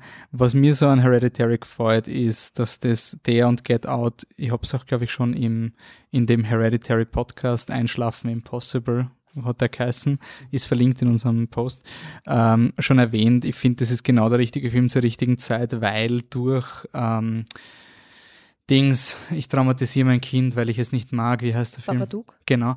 Ähm, dieser Film, der ist halt so richtig auf diese, es ist all on your head. Wir haben im letzten Podcast sehr viel darüber diskutiert. Ist das jetzt notwendig, ob ein Film quasi Fantasy quasi nur als ähm, Tool verwendet, um etwas, um eine reale Tatsache quasi zu extrapolieren oder ist da, kann man damit mehr machen? Und ich vertrete halt die Meinung eben, diese Stephen King-Schiene, dass der Horror eben immer dieses, dieses Undefinierte ist. Insofern habe ich ein bisschen Angst gehabt nach Hereditary, dass es die, äh, nach, nach ähm, Babadook so genial er ist und so, so sehr Leuten klärt, wie, warum das jetzt toller psychologischer Horror ist, weil ist ja kein echter Horrorfilm, ist ja voll so psychologischer Horror und deswegen Elevated Horror. Wenn es lese, kommt man das kotzen. Also, oh, thank God, was der Horror-Genre saved bei Elevated Horror. Das ist so dieser Ausdruck für, ich geniere mich ein bisschen dafür, dass ein Horrorfilm, deswegen Horror ist eh scheiße und ich schaue nur Elevated Horror. Und, und Hurdy Dirty ist halt, nein, das ist Horror. Das ist so wie, so, du kannst auch nicht aus dem Exorzisten die Dämonenszene rausschneiden. Es geht einfach nicht, weil das dieses Unfassbare ist. Und das Lustige ist, wenn man Hurdy Dirty dann kontrastiert zu Paranormal Activity 3, der die gleiche Story hat eigentlich, so Familie und so und am Ende kommen die nackten, creepy alten Männer und machen irgendeinen Satanistenkult. Spoiler für Hurdy Dirty, Entschuldigung. Aber ähm, der Unterschied ist einfach die Ausführung und was er sagt, weil bei Paranormal Activity war das genau das. Also Paranormal Activity 3 war genau dieses, er war ein cooler Horrorfilm, aber zum Schluss ist er ein bisschen blöd worden mit dem übernatürlichen Scheiß. So gehst du dann aus dem Kino raus. Und bei Hereditary ist so, oh yeah, uh, übernatürlicher Scheiß, geil. Und bin ich sehr, sehr froh. Also Jetzt kann es wieder am psychologischen Grounded Horrorfilm gehen. Jetzt bin ich wieder sicher und kann, kann durchatmen. Das haben wir eh, glaube ich, mit Quiet Place gehabt, oder? Quiet Place ist ja eh quasi ein sehr mechanischer, logischer Horrorfilm. Ja, also da ist, da ist alles. Da ist, folgt auf B. Und du sind Aliens, man kann theoretisch alles erklären. Und es gibt eine Metaebene natürlich, ich würde den Film jetzt nicht schmälern, aber Aliens von James Cameron ist auch relativ low Horror. Also das ist Monster muss man umbringen, nachher ist tot. Ich muss was kurz reinwerfen bei Hurdy Dirty. Und zwar, ähm, der ist optimistisch. Ich so viel, nein, ja, ja, genau. Nein, ich habe so viel Leute haben ein Ziel und verfolgen so es, es ja. und machen es. Es ist auch schön, dass die Bewegungen genau. am Rand einmal Erfolg haben. Ja, diese kleinen so Gruppen. Bitte.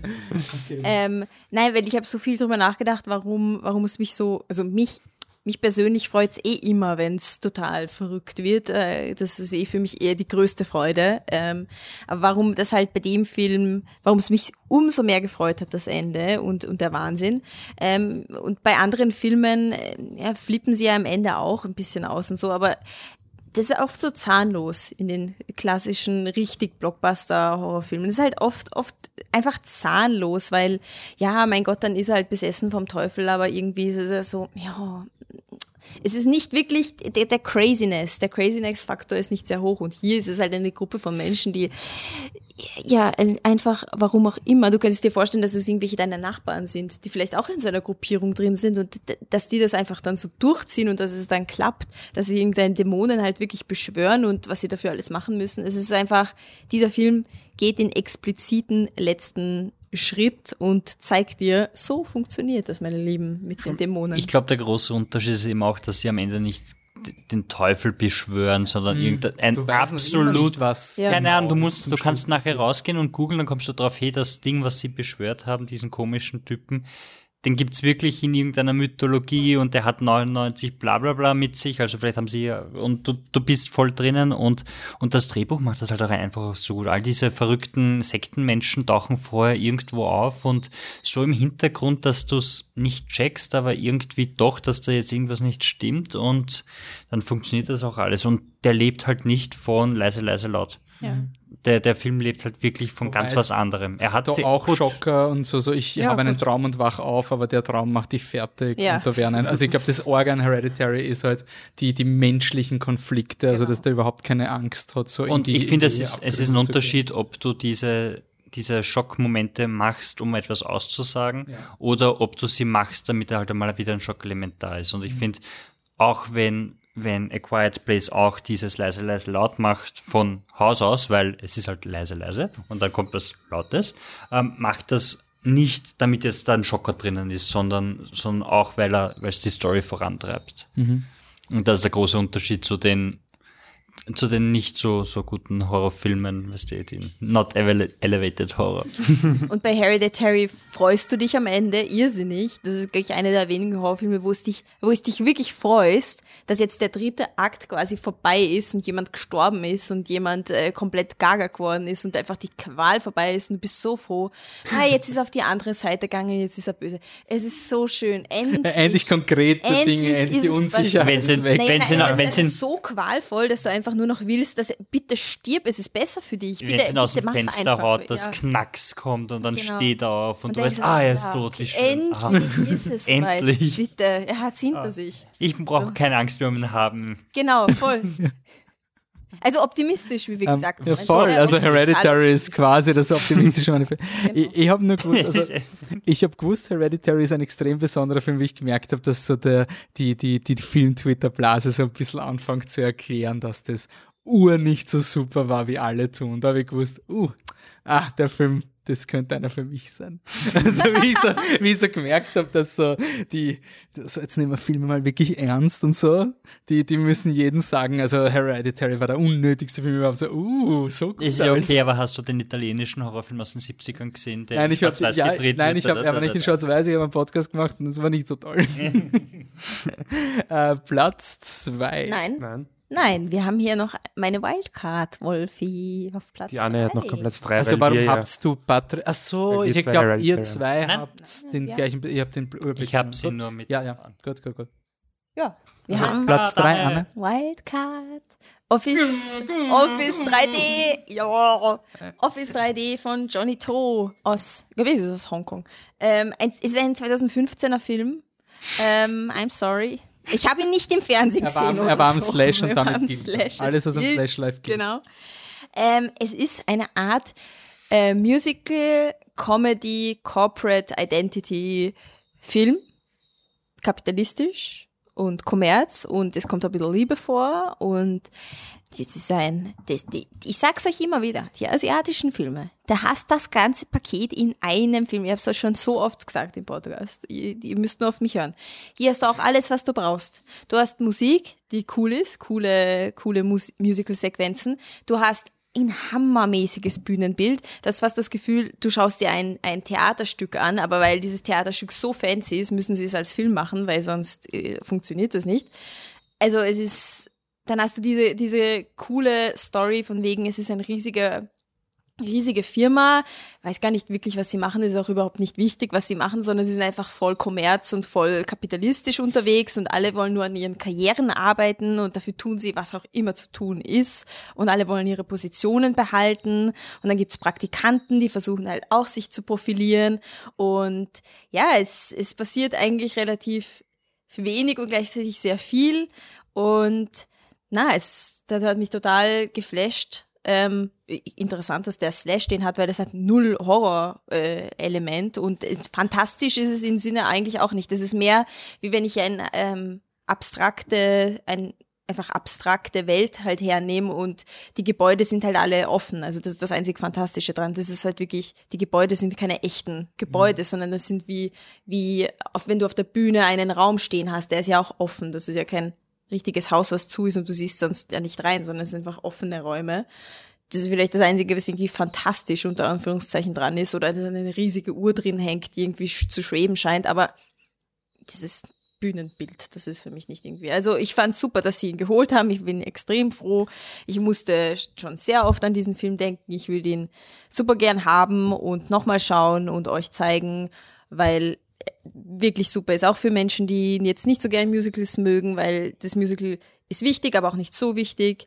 Ähm, ja, der macht einfach, macht einfach Laune. Er ist zwei Stunden lang und zwei Stunden volle Power. Also da gibt's nichts. Also es ist ein kapitalismuskritisches Musical. Ja, okay. ja, ja, schon also Kapitalismus. Corporate ja. Identity Musical. Genau. Das heißt, man müsste es eigentlich in Double Feature mit, mit Mary Poppins, Poppins schauen, oder? Ja, genau. Mhm. Ich verstehe zwar nicht, warum irgendjemand Mary Poppins schauen will, aber es ist sicher voll schön. Ähm, so, können wir jetzt zu Platz 2 kommen? Ja. Super. Patrick, Platz 2. Warum geduldiger Wolfi erst? Wolfi ist müde, er will ins Bett. Cranky Wolfi. Es ist ja auch schon 17 Uhr. Meine Soap fängt gleich an. ich will die Bingo-Show nicht verpassen. Peter Rapp. Die habe ich mal auf VHS aufgenommen mit dem Rekorder und die schaue ich jetzt dann noch nach vor der nächsten Folge. Ah, Platz 2. Spider-Man. Into the Spider-Verse. Oder auf Deutsch Spider-Man. A, A, New, new Universe. äh, ja, Marvel, aber nicht Marvel. Und Nein, nein, nein, das muss, das muss man wirklich, also auch für die Leute, das muss man genüsslich. Also, Sony hat die Rechte für Spider-Man, Marvel Studios nicht. Also Marvel Studios sind die, die, die nur die besten Filme ever machen, so wie Avengers und so. Und, und Sony sind die ganz Bösen, die nur schlechte Filme machen. Und jahrelang hat es uns gesagt, Sony ist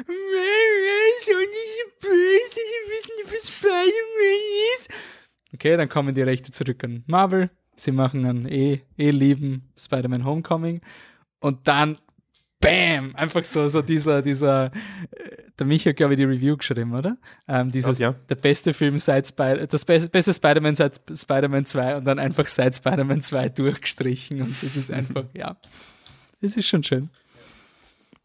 Und einfach super, also, also neuer Hauptdarsteller, kein Peter Parker mehr, äh, ich weiß nicht, er ist animiert, er ist so schön animiert, die, die Körperstrecken und Morphen zusammen sind total crazy. Also jeder, der den äh, Kingpin sieht, weiß nicht genau, wie er den beschreiben soll, weil es ist einfach ein Kopf in der Mitte eines schwarzen Flecks, was ein Körper sein soll. Und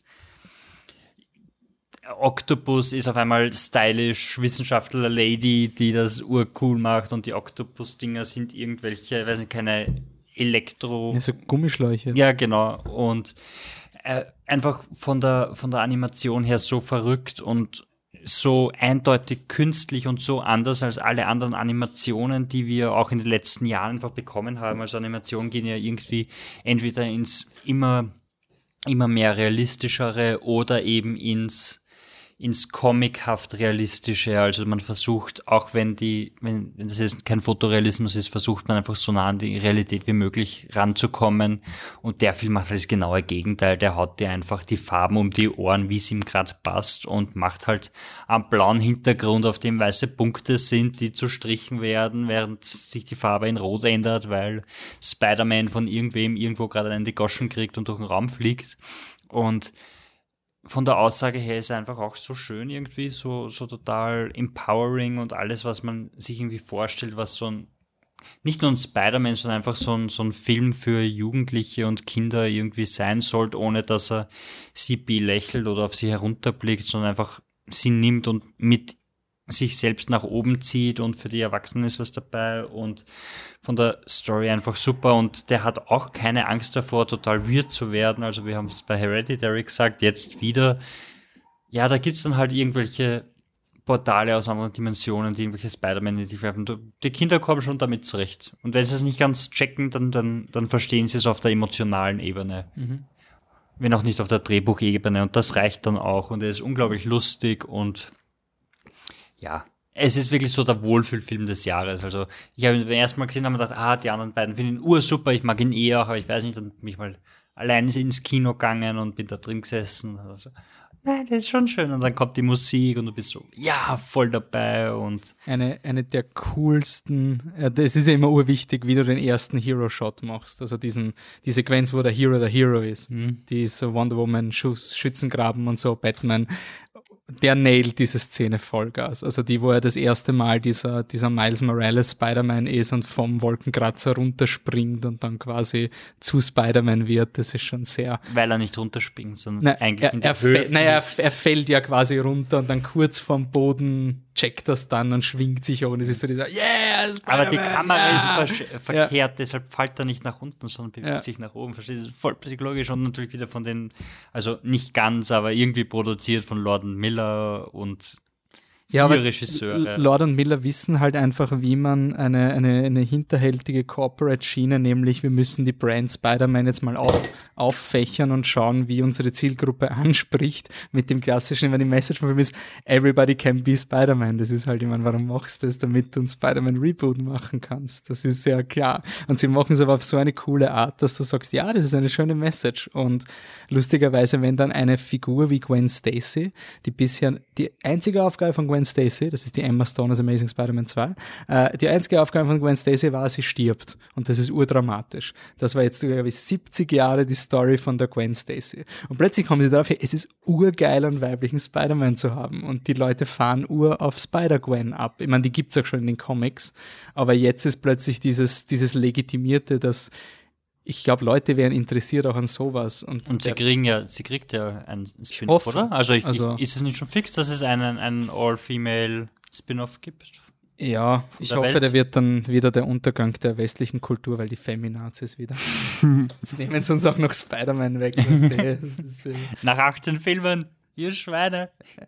ähm, Michi, Spider-Man noch? Oder? Ähm, ja, ich meine, ich kann eh nur alles unterschreiben, was ihr gesagt habt. Ich finde den Film einfach, ähm, ist nicht kreativ, er ist natürlich nochmal, was dann cooler ist, aber überraschender, wenn man, wie ich halt, ähm, zum einen in der Comic-Kultur halt überhaupt, also da kenne ich nicht aus und ähm, zum anderen auch keinen Trailer schaut.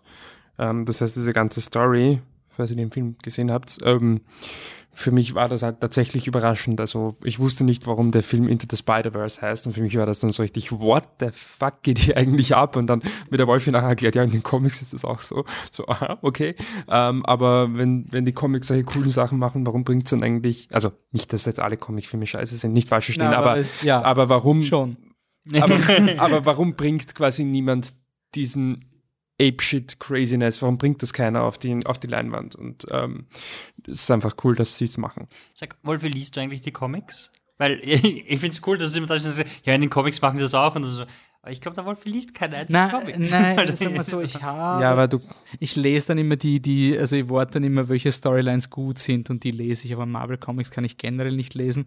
Ich lese mir halt nur immer ein, welche Konzepte cool sind und dann denke ich mir immer, wieso macht sie nicht das? Und dann zum Beispiel bei Guardians war es auch so, da habe ich gelesen, was das ist, und gedacht, hey, das ist ein cooles Konzept. Ja. Das ist auch geblieben. Also Guardians 2 ist toll, aber ähm, beim ersten halt nicht und ich finde halt, dieser Spider-Man Into the Spider-Verse ist halt das, was, was Guardians gern gewesen wäre. Dieser, dieser wirklich verrückte Film. Und eben ja, diese, diese crazy Comic-Konzepte.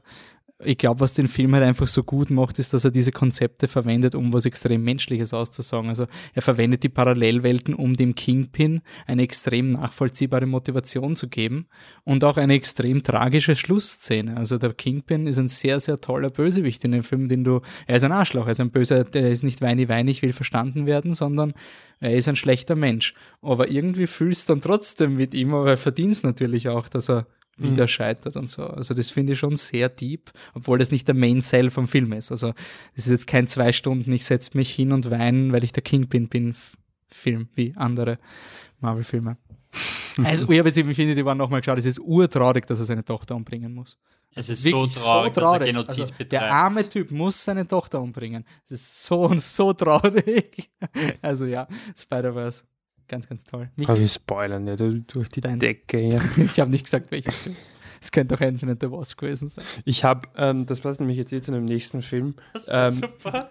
Ich habe nämlich. Wenn Paul Rudd in Ant-Man, du hast seine achtjährige Tochter einfach so. ja.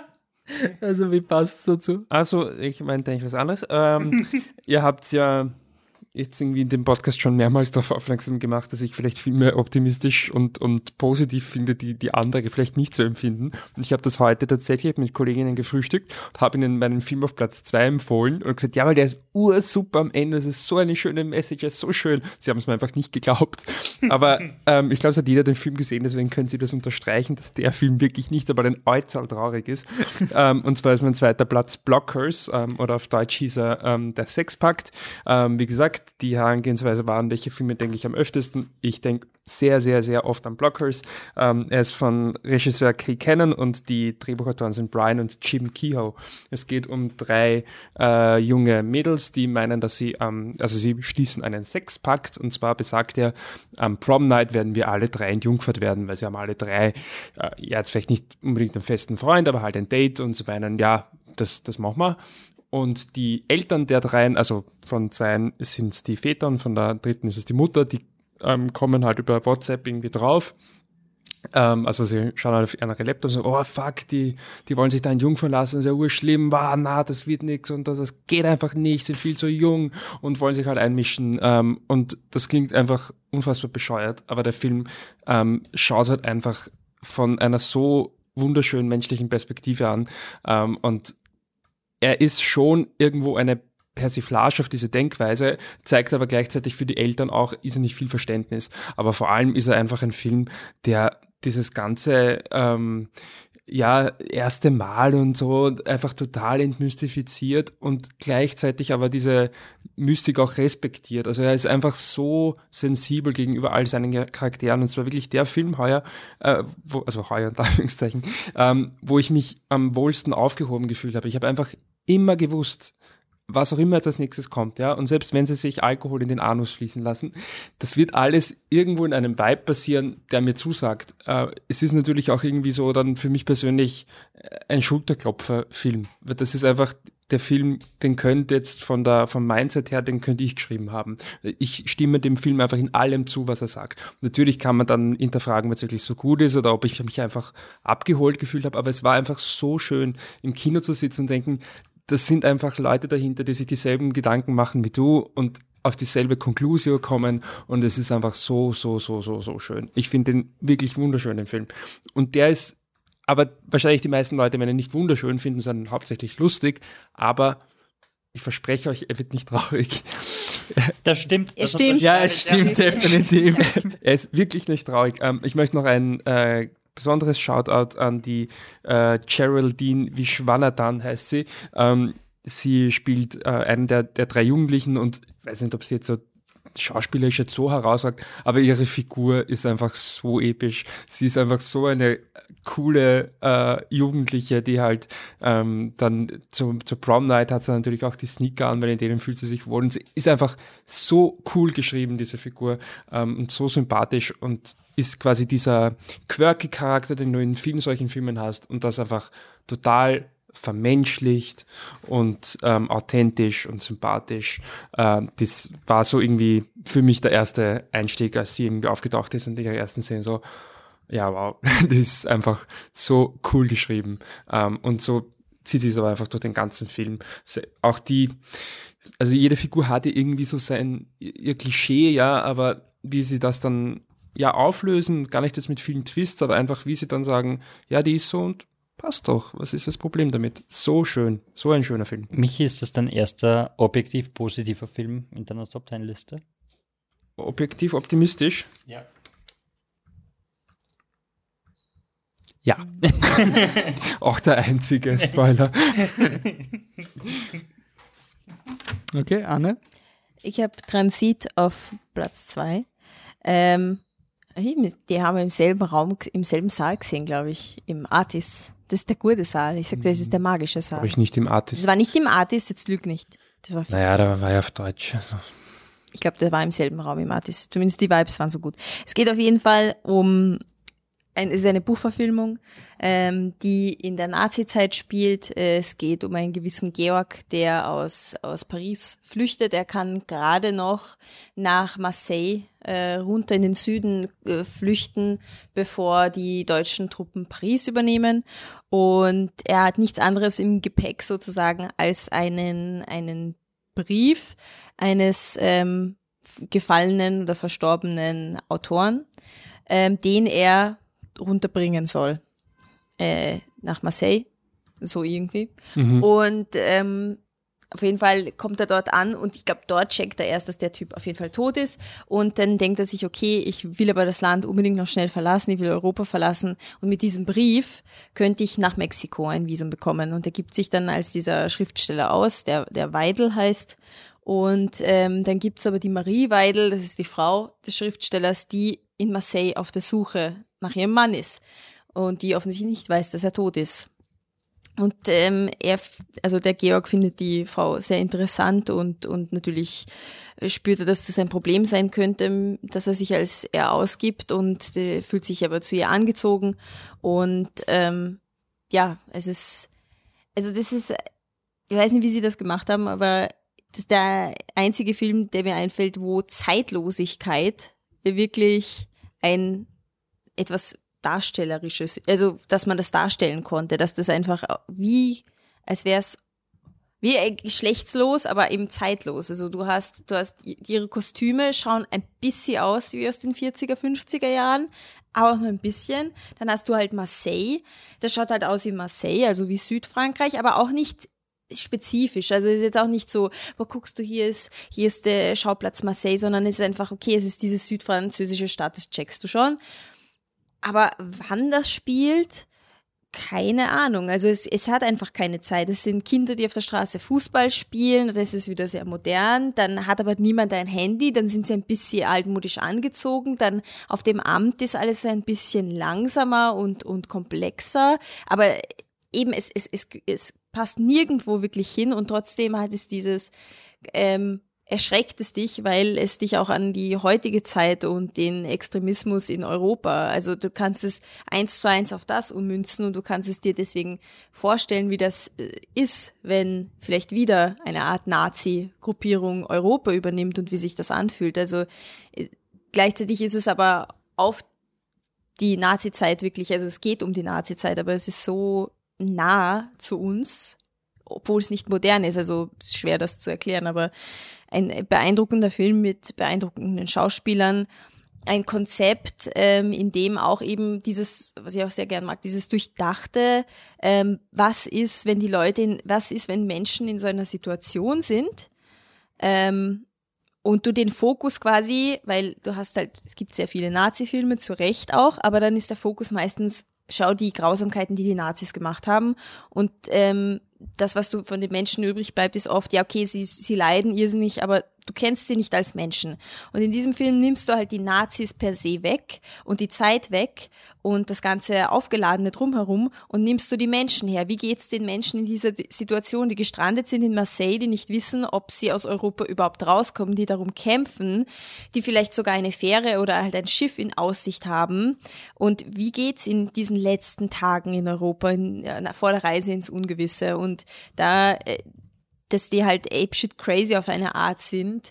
Das ist einfach nachvollziehbar und es ist ein irrsinnig psychologische, äh, psychologisches Experiment. Wie würden die Menschen aufeinander, wie gehen sie mit Liebe um? Wie gehen sie mit Freundschaft um? Gibt es überhaupt noch Freundschaft? Ist jeder noch nur mehr für sich? Gibt es nur noch Transaktion?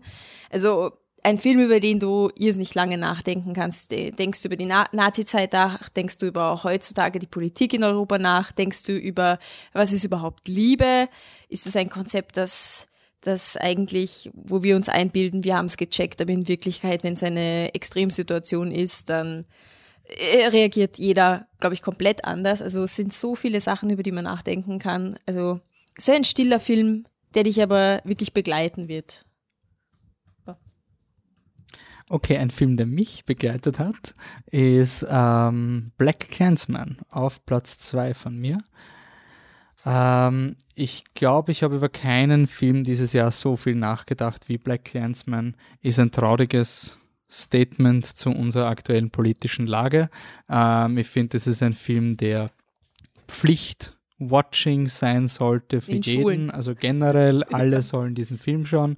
Das ist so ein Film, also ich hab, das war auch, ich meine, so sehr ich Ready Player One wirklich sehr mag und so, ich bin wirklich vorm, vom Sommer war ich so ein, Alter, ich brauche jetzt mal wirklich mal einen Film, der mich umhaut, weil, ich meine, es kann nicht sein, dass Ready Player One meine Top 5 ist, jetzt ganz so sehr ich den Film mag, aber da, da muss noch was kommen. Und dann ist der kommen im Juni oder Juli und das hat mich so umgehauen, das war wieder so ein boah, fuck, endlich mal kann ich mal im Kino sitzen und mal wieder nachdenken. Ähm, die, ja, die, die, diese, die undisziplinierte Art vom Film finde ich einfach super charmant. Hätte ich normalerweise wahrscheinlich ein Riesenproblem, wenn es jemand wie Tarantino das machen würde, aber wahrscheinlich gerade deswegen, weil es hier nicht um eine ähm, Selbstbeweihräucherung eines Regisseurs mit großem Ego geht, äh, finde ich es in diesem Fall gerechtfertigt.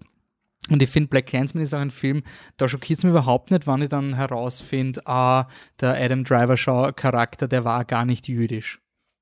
Darum geht's nicht. Also in Black Clansman ist es eindeutig ein Theaterstück. Das ist eine Überzeichnung einer aktuellen Historie, also einer, einer geschichtlichen Begebenheit, aber er wird verwendet, um etwas übers Hier und Jetzt auszusagen.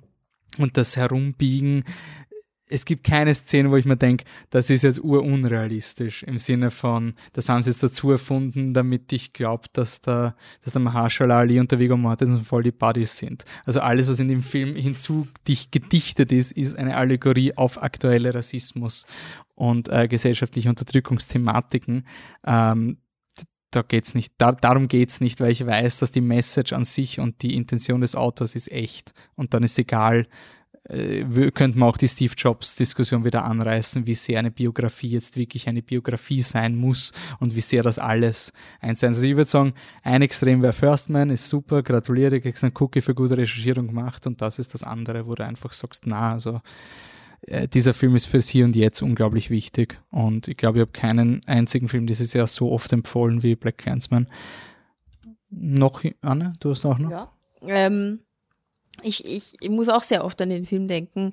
Ähm, aus denselben Gründen eigentlich. Also dieses, es ist einer dieser Filme, der dir die aktuellen ähm, Probleme der Gesellschaft ähm, aufzeigt, einerseits mit einem Hammer schon, aber du brauchst auch den Hammer. Also es wird Zeit für den Hammer, weil es bringt sich nichts, dass wir versuchen, intellektuell herumzutrippeln, weil man darf einem das ja nicht reindrücken, die Themen. Aber fucking ja, es ist ein Thema, ähm, das uns, das uns in den Medien so sehr beschäftigen sollte und beschäftigt.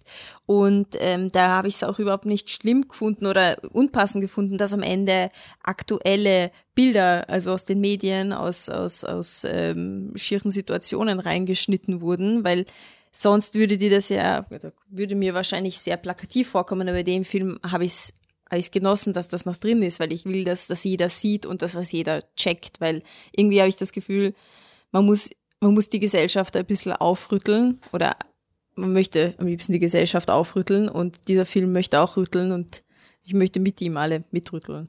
Also sehr und gleichzeitig so ein Film, der so viel Spaß macht irgendwie beim Schauen. Also du dort so viel Freude, weil es er ist spannend, er ist lust, er ist irgendwie spaßig, ein bisschen äh, sarkastisch geschrieben und es ist sehr visuell und die Kostüme sind cool und die Musik ist cool. Also es ist so ein cooler Film und es ist so ein Film, über den du nachher noch so viel nachdenkst, eigentlich die perfekte Mischung. Mhm.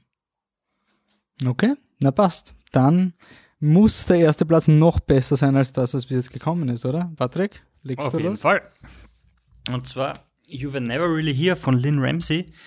Ähm, alles, was Janik gerade gesagt hat, von wegen ein perfekter Film und ein mitreißender Film trifft da absolut zu. Im Englischen gibt es das Wort visceral. Ich weiß nicht, was eine, eine echte Übersetzung dafür wäre, weil so, weil so mitleben oder sowas, ja, aber irgendwie noch Also potenziert. Also visceral, das ist irgendwie, wenn du, wenn du so Visual quasi- Experience. ja, genau. Also, also du so richtig- spürst es. Du Ja. spürst es. Also du siehst es nicht nur, du, du, du lebst nicht irgendwie mit, sondern du, du steckst wirklich in der Figur des Hauptdarstellers. So wie 3D-Kino. das 3D-Kino mit Wackelsitzen und Duft. Oh, so visceral, also. Ja, so visceral. Und äh, da schaffte Lynn Ramsey einfach, also und Joaquin Phoenix. Ähm, das Sounddesign von dem Film ist ein Wahnsinn. Du, er, er kommt irgendwie nicht zurecht mit der, also alles ist zu laut um ihn herum und in dem Film ist alles zu laut. Also wenn er sitzt, dann ist der Straßenlärm so laut, dass er Schädelweh hat und du sitzt halt im Kinosaal und es tut dir weh, dass es so laut ist und es pocht alles und du kriegst es nicht hin und dann, dann kommen diese Phasen, in denen alles ein bisschen ruhiger wird und du, du entspannst und der Hauptdarsteller entspannt und es gibt eine Szene, der Vater mit der U-Bahn und oder mit der, oh ja, mit der U-Bahn, aber die ist äh, über der Erde, fährt über Brücken in New York und er schaut halt so auf die Gleise, aber er schaut durch die Gleise durch, weil da sind einfach Risse im Boden und er sieht, was drunter ist und er sieht, wie da die, die Ratte rennt und, und ist halt natürlich urplakativ, dass er da die Risse der Gesellschaft sieht, bla, aber du, spürst irgendwie, was mit ihm passiert die ganze Zeit und es ist ein, ein einfach ein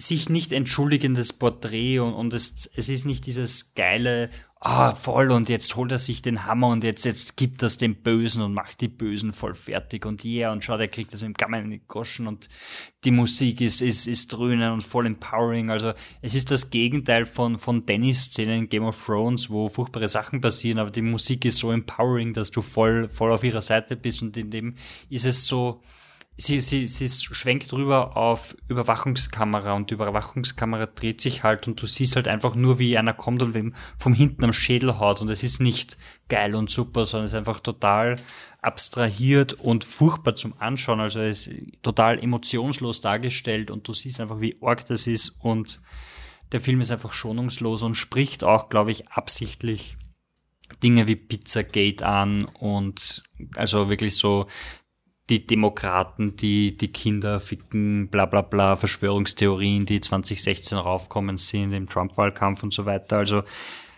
ich finde den Film unglaublich toll. Äh, ein, ein perfektes Filmerlebnis, das jetzt auch nicht unbedingt positiv endet, aber äh, ich kann, ich sehe einfach nichts Negatives oder nichts an dem Film, was nicht einfach super und großartig und voll in sich kohärent ist und sie macht genau, also Lynn Ramsey macht genau das, was sie machen wollte und hat in Joaquin Phoenix halt genau den Typen gefunden, der das, der das auch umsetzen kann. Und ich hoffe, dass sie noch viele tolle Filme zusammen machen und dass Joker cool wird.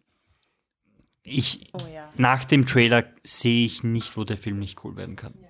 Ganz ehrlich, also das, das wäre. Also Joaquin Phoenix. Also ich finde wirklich das Wort das Allerschlauste nach so einem Film, den Joaquin Phoenix. Ich meine, er hat ja immer schon, einen, er hat einen guten Ruf, aber das war so, ich meine, hin und wieder hat er, der Joaquin Phoenix war der, der was dieses Murmelding gemacht hat, diese komische Doku, oder? War ja, der, der, der, der was, okay, er macht I was never really here, aber das war das eine Ding, aber sonst, er ist halt wirklich der Character Actor und der übernimmt das jetzt und er spielt quasi denselben Charakter, ist nochmal da drüben und für alle, die den Film nicht gesehen haben, vielleicht führt es dazu, dass ein paar Leute You Were Never Really Here anschauen. Okay.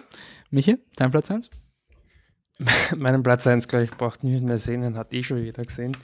ähm, ich finde es so schön, dass wir immer so über diese Klischees reden, die wir so haben. Wir sind vier Podcaster, wir sind so unterschiedlich. Und jetzt habe ich den Mainstream-Film auf Platz 1, so viel dazu. Ähm, ja, es ist A Star is Born. Entschuldigung. Überraschung, ähm, keine Überraschung, nachdem was, wenn man den Podcast verfolgt hat oder uns ein bisschen kennt ähm, oder mich kennt, dass der Star Wars auf Platz 1 ist, ähm, von Bradley Cooper, sehr wohl eine Überraschung, wenn es mir das vor einem Jahr gesagt hat, oder bevor, vor diesem Filmjahr, was auch immer das ist.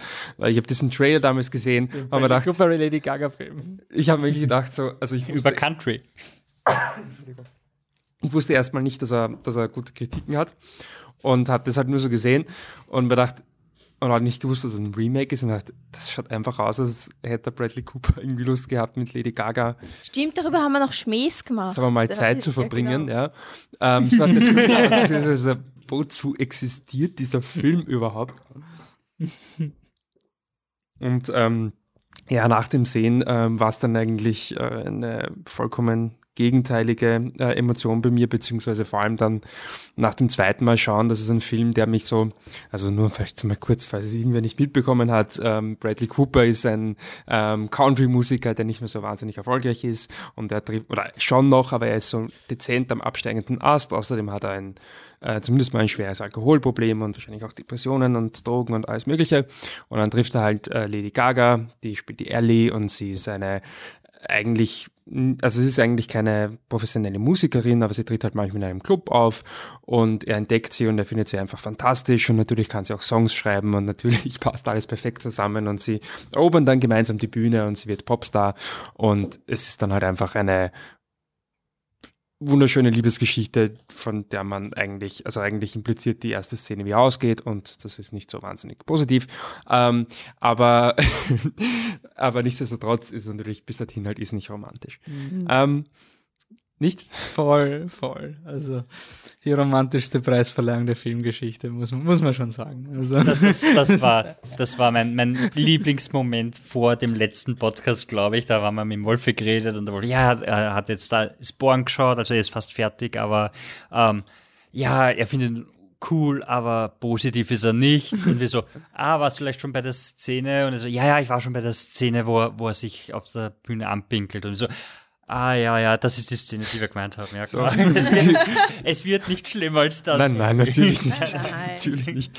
Ähm, ja, das war irgendwie, das war cool, ja.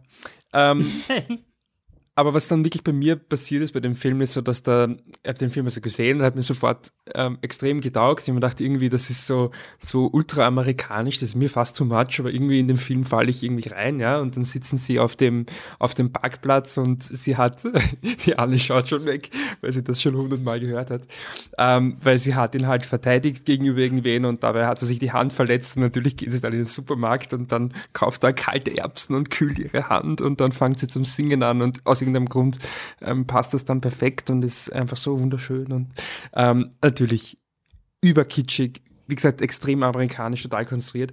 Ähm, aber es ist dann wirklich schon, ich war mir dann schon relativ sicher nach dem ersten Mal so, ja, ja, das ist schon irgendwie sehr cheesy und so, aber ich glaube, ich kann dem Film nicht wirklich entkommen. Und das ist dann in den Wochen danach irgendwie immer stärker und stärker und stärker geworden. Dann habe ich ihn halt nochmal gesehen und dann war es überhaupt vorbei mit mir. Ähm, und in dem Film gibt's ähm, gegen Ende ein, oder eigentlich ist das der Schluss, gibt's ein Lied, äh, das heißt uh, I'll Never Love Again. Und in dem Lied geht es halt einfach darum, dass ja, ich spoil es jetzt nicht, aber wenn es vielleicht eine, wenn vielleicht eine Liebesgeschichte nicht so gut ausgegangen ist ähm, und äh, sie kann halt, sie wird sich nie wieder so verlieben können wie in den, in den Bradley Cooper. Und für mich ist das Lied halt irgendwie so der Film, weil das ist jetzt nicht alles rational und ich stelle mich ja nicht hin und sage so, ja, das ist der beste Film des Jahres, obwohl ich das überhaupt nicht mag, wenn jemand sagt, dass man das irgendwie dazu sagen muss, aber so rein objektiv, ich finde auch nicht, dass es der beste Film des Jahres ist. Ich finde ihn aber sehr, sehr, sehr gut. Und er ist einfach der Film, der mich emotional am meisten geflasht hat, dass ich wirklich schon sagen muss, uh, I'll never love again in dem Sinne, ich weiß nicht, wann ich das nächste Mal einen Film haben werde, der mich so äh, berührt, wo ich einfach so narrisch werde. Also ich kann mich erinnern, ähm, nach, nach Tiger Girl ähm, letztes Jahr oder halt vorletztes Jahr, ähm, bin ich dann irgendwie wochenlang noch umgegangen und habe das Leute verprügelt. genau.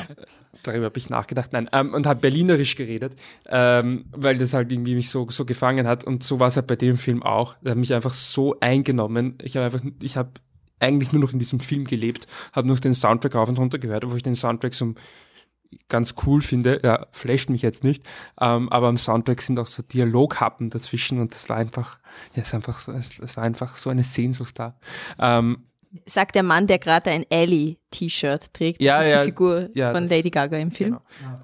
Ähm, aber ja, also ich bin absolut ähm, verliebt in diesen Film und es ist halt vielleicht jetzt nicht so wahnsinnig rational, aber für mich ist es einfach eindeutig der Film des Jahres, ohne Wenn und Aber. Muss Ich glaube, alles andere wäre ja Ja, es gelogen. wäre, na, also ich hätte dich sowas von gelüncht, wenn es das nicht gemacht. Also dann, dann hätte es einen, einen Scheidungs-, einen Rosenkrieg hätte es dann geben, glaube ich, weil das kennst, weil Anekdote, so, der mich ist so sehr in diesen Film verliebt, dass wir im Schlafzimmer drei Bilder, drei Stills aus dem Film hängen haben.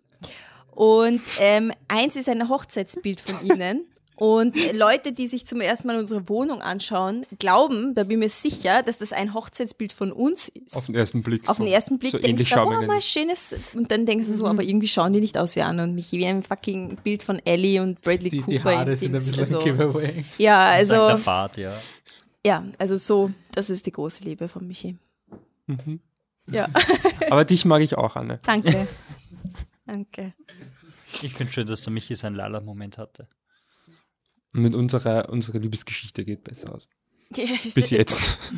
What? Oh mein Gott, nein. Ach. Haus. Warst du aber schon im Crossfire, weil irgendjemand gemeint hat, so gut ist er gar nicht oder so?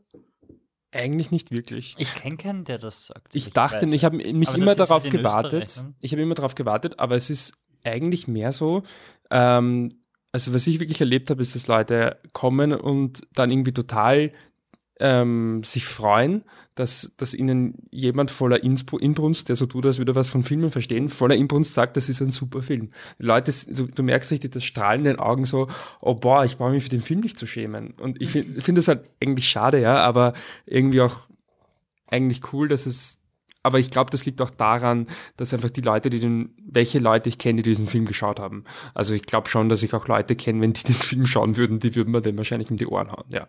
Aber bis Aber, jetzt. aber ich glaube, es ist auch ein bisschen, es ist, glaube ich, auch ein bisschen das, dass wenn du in den Film gehst und keine Ahnung hast, weil du dich nicht damit beschäftigst, dann glaubst du, dass du da jetzt halt so eine M Musikschnulze irgendwie Da schaut La La siehst. Land halt so ein wertloser Film, gell? Ja, weißt, weißt du, so, so, ja, und dann schnulzt halt und dann kommen sie zusammen und dann war, war er eh lieb und die Musik war ganz nett. Und, und der Film ist ja doch mehr als das und zwar um vieles mehr. Und, und ich glaube, er überrascht Leute einfach, die sind damit nicht so beschäftigen, immer positiv. Also bei meiner Freundin war es auch so, also die, die ist auch da drin gesagt, ja, sie hat halt gedacht, dass sie diesen jetzt so eine nette Schnulze sieht und dann war es halt gut und dann ist sie wirklich heim und hat gleich mal nach dem Soundtrack googelt und war auch wochenlang noch in dem Film drinnen. Und ich glaube, dass das halt auch ein, den Film stark ausmacht. Ah, leider leider habe ich gegenteilige Beispiele auch, wo ich meinen Freundinnen Ich will erzähle. Seel sie nicht. wie Ich der, nicht. wie der Michi immer begeistert ist und dann alle so, aha, echt von dem Film, so, der ist doch eh voll okay, aber der ist doch voll Standard. Und dann irgendwie, Ja, ist er ja auch irgendwo Ja. auf gewisse Weise. Nein, nein, ich will jetzt nicht deinen Platz einschmälern, du liebst ihn und es ist äh, wirklich seine so liebe, ehrliche, ehrliche Liebe. Das, das Du kannst es eh nicht schmälern. Also das muss Nein, ich, ich auch will es dazu ja, nein, sagen. niemand will es schmälern. Wenn irgendjemand den gut. Film scheiße findet, kann man ruhig eine lange Mail schreiben. Das ist kein Problem. Ich werde sie löschen. Und ich werde sie ausdrucken und verbrennen und dann werde ich sie löschen. Und dann schaue ich jetzt auf, auf lange Mail, wir haben noch immer keine E-Mail von, von Patrick kriegt über Free Solo. Super, Patrick. Super. Also Danke. dri- dritte Für Mahnung gar. Das ist die dritte Mahnung, will ich nur anmerken. Wir tauchen bei dir auf. Ich sag's Wir da. wissen, wo du wohnst. Wir haben bei dir gepodcastet. Zweimal. Okay, Anne, Platz 1. Platz 1, Shoplifters. Jawohl. Ähm, wir haben hier einen asiatischen Film, der, was sage ich euch immer, da gibt's in einem asiatischen Film hast du alles, was du brauchst. Das ist einfach das, das ist einfach ein, ein, ein, ein Nee, jetzt hör auf, zu, deinen Kopf zu schütteln, Michael. Ja, das ist doch nicht so wie. Nein, ich meine, ja, aber er hat trotzdem alles, was du brauchst. Du hast, du hast ein bisschen, du hast ein bisschen, du hast Familie, du hast ähm, quasi Leute, die abseits der Gesellschaft kriminelle Sachen machen. Du hast ähm, Was ein man bisschen, halt so genau, Mystery hast du auch so auf die Art drinnen. Ein bisschen Spannung hast du drinnen. Ähm, traurig ist es zwischendurch zum Nachdenken. Also wie gesagt, es ist einfach alles drinnen, was der Mensch braucht in einem Film. Wieder mal, also und es geht um eine Familie, aha, unschwer zu erkennen, eine Familie, die zusammenlebt und eigentlich ein ganz relativ fröhliches Leben führt. Sie haben nicht viel Geld, sie müssen sich mit kleinen Diebesgeschichteln und Betrügereien über Wasser halten, aber das trübt, das trübt eigentlich das Zusammenleben und, und das Ganze nicht, obwohl sie in einem Raum oder mehr oder weniger in zwei Räumen in so einer kleinen in so einem kleinen Häuschen zusammenleben. Passt eigentlich eh alles zwischen ihnen. Und das Ganze gerät dann mehr oder weniger aus den Fugen, als sie ein kleines Mädchen bei sich aufnehmen, das ähm, ja, nicht, sie finden es nicht auf der Straße oder so, sondern sie wohnt in der Nachbarschaft und ist halt immer auch in der kältesten Winternacht irgendwie draußen auf dem Balkon, weil ihre Eltern sich halt streiten und, und sie ein bisschen vergessen haben oder sie allein zu Hause ist. Und sie überlegen sich halt einfach, ja, die nehmen wir jetzt mit, weil die hat's bei uns besser. Und am Anfang ist es halt so ein, ja, lassen wir sie mal da übernachten, weil es ist kalt draußen, sie war irgendwie auf dem Balkon und dann behalten sie sie halt so. Und äh, obwohl das moralisch irgendwie total weird klingt, es macht voll Sinn in ihrer Welt. Und ähm, du lernst sie einfach kennen, diese ungewöhnliche Familie, diese Familie, die, diese Menschen, die den Her das Herz am rechten Fleck haben, trotz der Kriminalität. Ähm, und die, also dieser Film, der berührt dich, der berührt dich sehr sehr stark, weil, weil du an deine eigene Familie vielleicht denkst und an die positiven Seiten deiner Familie und auch an deine Freunde, über deine Freunde anfängst zu nachdenken und dich freust, dass du sie hast und dass man eigentlich ein bisschen dieses Dankbarkeitsding, dass du einfach dankbar sein sollst für die, für die schönen Seiten des Lebens, ähm, weil, weil es einfach, manchmal braucht man nicht viel. Manchmal braucht man einfach nur ein paar Menschen, mit denen man sich gut versteht und dann ist, kann das Leben ganz schön toll sein. Und naja, er hat mich umkauen bei der Biennale und ich, den hätte ich auch sehr, sehr gerne zu Hause, den will ich mir sehr gern noch öfters anschauen. Und ja, einfach wirklich verzaubert. Total verzaubert. Ich schaue ihn eh noch. Er ist auf der ewig langen To-Do-Liste Ah, und wahrscheinlich ist das der Grund, warum er. Schaut Vor allem, er wird halt wirklich weit unten sein, weil drei Stunden. Das ist halt wirklich so ein. Ah, das habe ich nicht mal gewusst. So, Ja, gut. das ist halt wirklich Oh, so. er dauert drei Stunden. Das dauert drei Stunden, ja? Ja, stimmt, der dauert ewig. Der dauert 180 Ja, Minuten. Man, man spürt es. Ja, und das Meine Verteidigung das war auch der Grund, warum ich Quiet Place geschaut habe. So, uh, 90, 90 Minuten. Ja, Ja, aber genauso ist es halt bei dem. Ja, den schaffe ich vielleicht, oh, drei Stunden. Nein, warte, das ist Nachmittag plus Abend. Okay. Schwierig. Ah, Komm, Wolf, jetzt komm. Gib noch was. es- nein, es, weiß, es, ist, es ist so scheiße, den Film als ersten zu positionieren, den eh alle super finden. Es ist so, was soll ich euch noch über Roma erzählen? So ursuper. Kamera ist so toll, voll so Quaron, voll so Regie, wie so deppert Schauspiel, Boah, geht unter die Haut. Seid nicht schwanger, während ihr diesen Film schaut. Super toll. so. Schaut ihn, jetzt können Sie ihn wahrscheinlich nur mehr auf Netflix schauen, aber dreht das Handy ab, verdammt nochmal. Ähm, das ist Arbeit, dieser Film. Es ist, ich kann, ich kann, es, ich bin so uneloquent bei diesem Film und das Traurige ist, ich habe die Review von Roma schon von einem Podcast in den nächsten gereicht. Das war so ein Biennale. Ja, ja, aber wir reden dann über Roma gescheit und, und in, in, auf der Uni nennt man das immer Beweis durch Pause. Und der Professor sagt, ja, der Beweis kommt nach der Pause, dann ist die Pause vorbei. Wie vor der Pause bewiesen, haben wir das jetzt und jetzt geht's weiter und du verlierst eigentlich. Und bei Roma war halt auch die, die Review zwischen den Podcasts. Weil beim, beim, äh, beim Oscar-Podcast haben wir dann gesagt, ja, Roma haben wir jetzt eh schon oft genug erwähnt und dann haben wir schon genug geredet, aber eigentlich haben wir nie drüber geredet. Ähm, äh, ich verweise aufs Interview mit dem Special Effects Produzenten Bryce Nielsen, was wir geführt haben, dass man sieht, was in dem Film auch noch drinnen ist.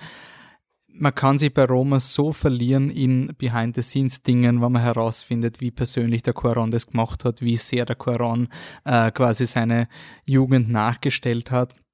Ähm, und was ich jetzt wirklich sehr interessant finde, wenn ein Künstler ein Biopic irgendwie macht über sich selbst, was so persönlich ist, beeindruckt es mich, dass er halt dann schlau genug ist und den Fokus nicht auf sich, weil der Quaron ist halt der Junge in dieser Familie. Aber der ist halt auch kaum ein Hauptdarsteller oder wenn überhaupt ein Nebendarsteller. Also der ist nicht relevant. Und das finde ich schon unglaublich reif und tiefsinnig. Also das ist ein Film, der sagt nicht, das ist nicht nur Quarons Leben, das ist nicht nur das große Erdbeben in Mexiko in den 70ern. Ja, daran erinnere ich mich. Also, ja, da ist was in den 70ern in Mexiko passiert, was wir alle nicht gewusst haben. Oder hat es irgendjemand von uns gewusst? Na, okay. Also war ich nicht der Einzige. Brasilien. Ähm, also nicht nur, dass der Film uns zeigt, dass wir in, äh, von einer Kultur viel zu wenig wissen, sondern es ist auch unpackbar, anwendbar auf alles. Ähm, ich finde es, wenn, während ich so rede, finde ich es traurig, dass wir Tully komplett vom Radar verloren haben den einen Film, über den wir einen Podcast gemacht haben, wo wir gesagt haben, bis so deppert, der wird uns noch das ganze Jahr begleiten. Das ist bitter, aber er hat halt für mich ist Tully deswegen rausgeflogen, weil Roma eine ähnliche ähm, Mentalität hat. Er zeigt halt diese Leute, die halt nicht so die, die fetten Manager sind, die so hart Business machen, sondern halt zeigt halt Putzkräfte Mhm. und, und Und Aushilfskräfte. trotzdem magst du ihn. Und nein, nein, nein, in dem Sinn, das war bei Tully das große Ding, dass der Fokus endlich, also dass die, das sagt der Quaron ja auch selber, die Verantwortung des Filmemachers ist eben das zu zeigen, worüber normalerweise nicht geredet wird. Das kann man ihm hier nicht vorwerfen, dass er das, dass er dieser Maxime nicht nachgekommen ist und ich glaube, man kann es ihm bei keinem seiner Filmen. Vielleicht bei Harry Potter. Ich weiß es nicht. Aber bei Gravity sicher nicht, weil Gravity ein fucking Meisterwerk ist und come at me, wirklich, das muss man noch mal sagen. ähm, ja, schaut's ihm. Ist ursuper und ich hoffe, es gibt eine Blu-ray mit Behind the Scenes und Making of, weil wenn es einen Film gibt, wo ich einen Audiokommentar will, ist es von dem Film, weil ich will alles über die Produktion von dem Film lernen. Aber wird es wahrscheinlich geben, weil er auf Netflix bleibt. Okay, passt. Dann haben wir die Top 10 runtergedreht. Und jetzt, weil wir ja so voll unique und in USP und, und, und wir sind voll so Individuen, normieren wir das jetzt alles zu Tode und bringen euch die, die, die Baseline kleinster gemeinsamer Nenner Flip the Truck Top 10 Liste. Also, wir haben einen dreifachen Achterplatz. Wir müssen uns nächstes Jahr irgendein System einfallen lassen. Also, ich muss schon sagen, wir, wir werden immer besser. In den ersten Podcasten war immer das Problem, dass wir waren drei Podcaster und es wird quasi der erste Platz wird mit zehn Punkten gewichtet und die nachfolgenden Plätze halt absteigend bis ein Punkt. Und dann führt es meistens dam damals dazu geführt, dass so Filme, die nur bei einer Person auf Platz 1 waren, halt in Top 5 Filme waren. Ich würde beim Gleichstand einen Film höher rein, der von mehr Leuten genannt wurde. Es hilft nicht viel. Aber äh, bei einem. Okay, es hilft es gut, gut dann hilft es genau bei einer. Machen wir das so. Was, was macht das, damit A Star is Born besser ist? Nein, das Nein, Born wird nur verliert dadurch. Okay. Also, wir haben nämlich drei Filme, die gleich viele Punkte Wenn er das haben. so macht, dann können wir es durchgehen. lassen. Aber wenn er da wieder nur auf so Ja, wir kennen dich halt. Wenn er mich nur mobbt, dann können wir das nicht. Wir wissen ganz genau, wie wahr Also wir haben drei geht. Filme auf Platz 8, aber vielleicht splittet sich das auf. Also, A Star is Born, Shoplifters und Transit sind alle auf Platz 8. Aber Transit haben zwei Leute drinnen gehabt in der Liste, oder? Shoplifters 3. Also es ist Shoplifters Entschuldigung, ich habe nein, da war Stopp, Shop, habe ich Shoplifters gesagt? Ja, Dann habe ich was Falsches gesagt. Ähm, ja, komisch war. Ja, ich habe den falschen Titel aufgeschrieben zu meiner Verteidigung. Das Bild war eh richtig. Also, es war Star is Born, L'Animale und Transit. So, jetzt ist richtig. Aber Transit haben. Na, wer, wen haben Zweigsinn. Und L'Animale auch. Aber das kann sich doch nicht ausgehen. Mhm. L'Animale ist zweimal neunter Transit war Also Platz zwei. entscheiden wir uns dazu. Es gibt keine Flip the Truck Liste, Top Also- 10, sondern die individuellen Listen. Das Also, viel macht. ich habe dann Scheiß gebaut. Ich glaube auch, ja. Also, aber der Rest Shirkers auf stimmt. Platz 3. Schöckers gewinnt. Gut, auf jeden Fall schaut es jetzt. Aber warte mal kurz. Nein, nein, nein, hey, hey, hey. Dann ist Blockers in den Top 10, weil L'Animale.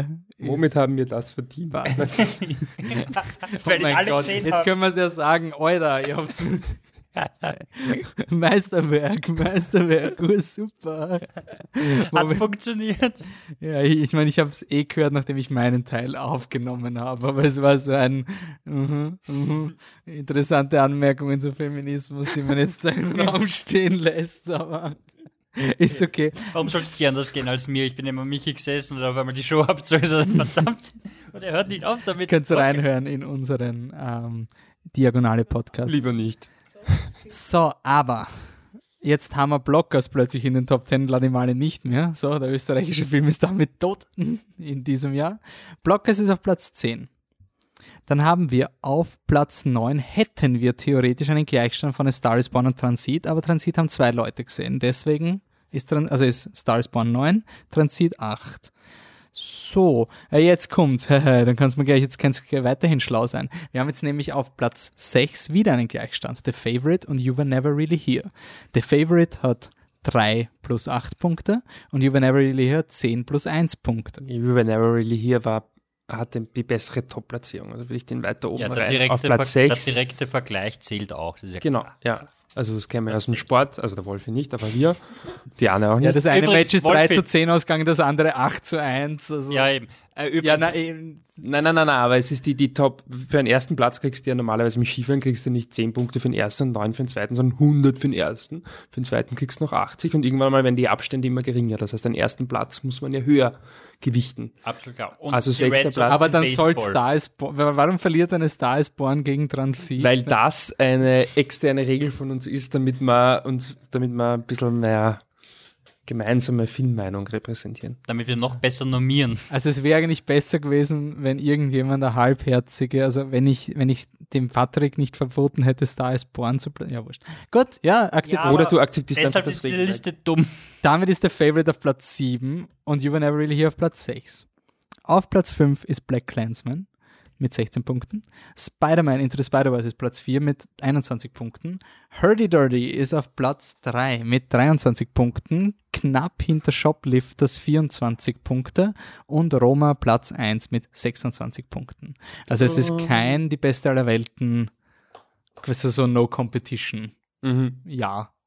Okay. Ja, Wenn du noch Shoplifters schaust und wir nochmal aufnehmen, dann. ist vorbei. Ja, dann, dann hat Shoplifters wahrscheinlich gewonnen. Aber das sind halt drei Stunden. Okay, Um Gottes Willen. So. Also in drei Stunden hat Shoplifters dann gewonnen. Passt. Dann sind wir jetzt fertig.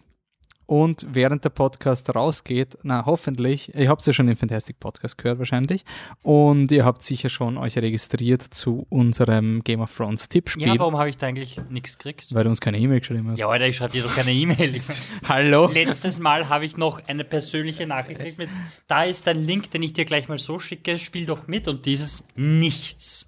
Ich will nicht sagen, schau, der Patrick bekommen. Tauber hat uns eine E-Mail geschrieben und hat nicht nur das geschrieben, er hat auch auf jede Figur getippt. Das ist eine Liste mit, glaube ich, fucking 30 Personen, Ach. die er abgetippt Jetzt ist der hat. Patrick wieder super. Nein, der Patrick. Also der andere Tauber. Patrick. Anderer Patrick. Wir haben so, so viele Patricks. Wenn ich Flip the Truck Fanmeile bilden, können wir die Patricks alle zusammenstellen. Äh, Der hat das genauso, wie ich es im Podcast gesagt hat.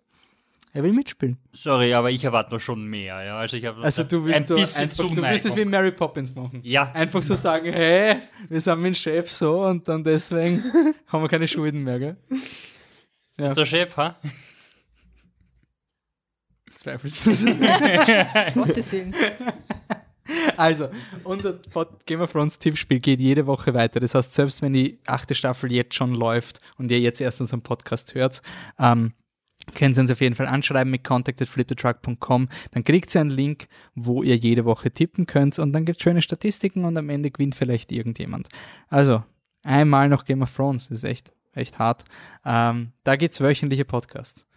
Dann kommt der groß angekündigt, ein Film, der, also ein Podcast, der so viel Hype hat wie der Film, um den es geht, nämlich Godzilla. Ich habe jetzt irgendwo gelesen, so Box-Office-Prognosen wie Godzilla King of the Monsters sind nicht so hoch. Und man dachte, das gibt's nicht. Also ich bin eigentlich davon ausgegangen, dass Godzilla neben Infinity War quasi der Film ist, der alles. Avatar. Ja, quasi. Also ich, ich gehe jetzt fix davon aus, dass sobald Ende Mai Godzilla kommt, sowieso die Zeitrechnung neu beginnt.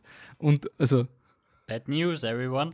und dann, und dann schreiben sie so, we expect diminishing return for the Godzilla franchise. Ich so, Alter, das habt ihr, ihr werdet sich noch wundern. Also, es wird alles noch ziemlich major, was Godzilla macht. Äh, und dann werden wir schauen, dass wir im Mai wahrscheinlich wieder gemeinsam podcasten mit unserem USP-Podcast, wo vier Podcaster, vier Filme sind. Jeder von uns schlägt einen Film vor. Wir haben, also, wir machen das dann quasi wenn es soweit ist. Ich werde aber in den Raum stellen, dass von mir aus ähm, Avengers Endgame nominiert wird.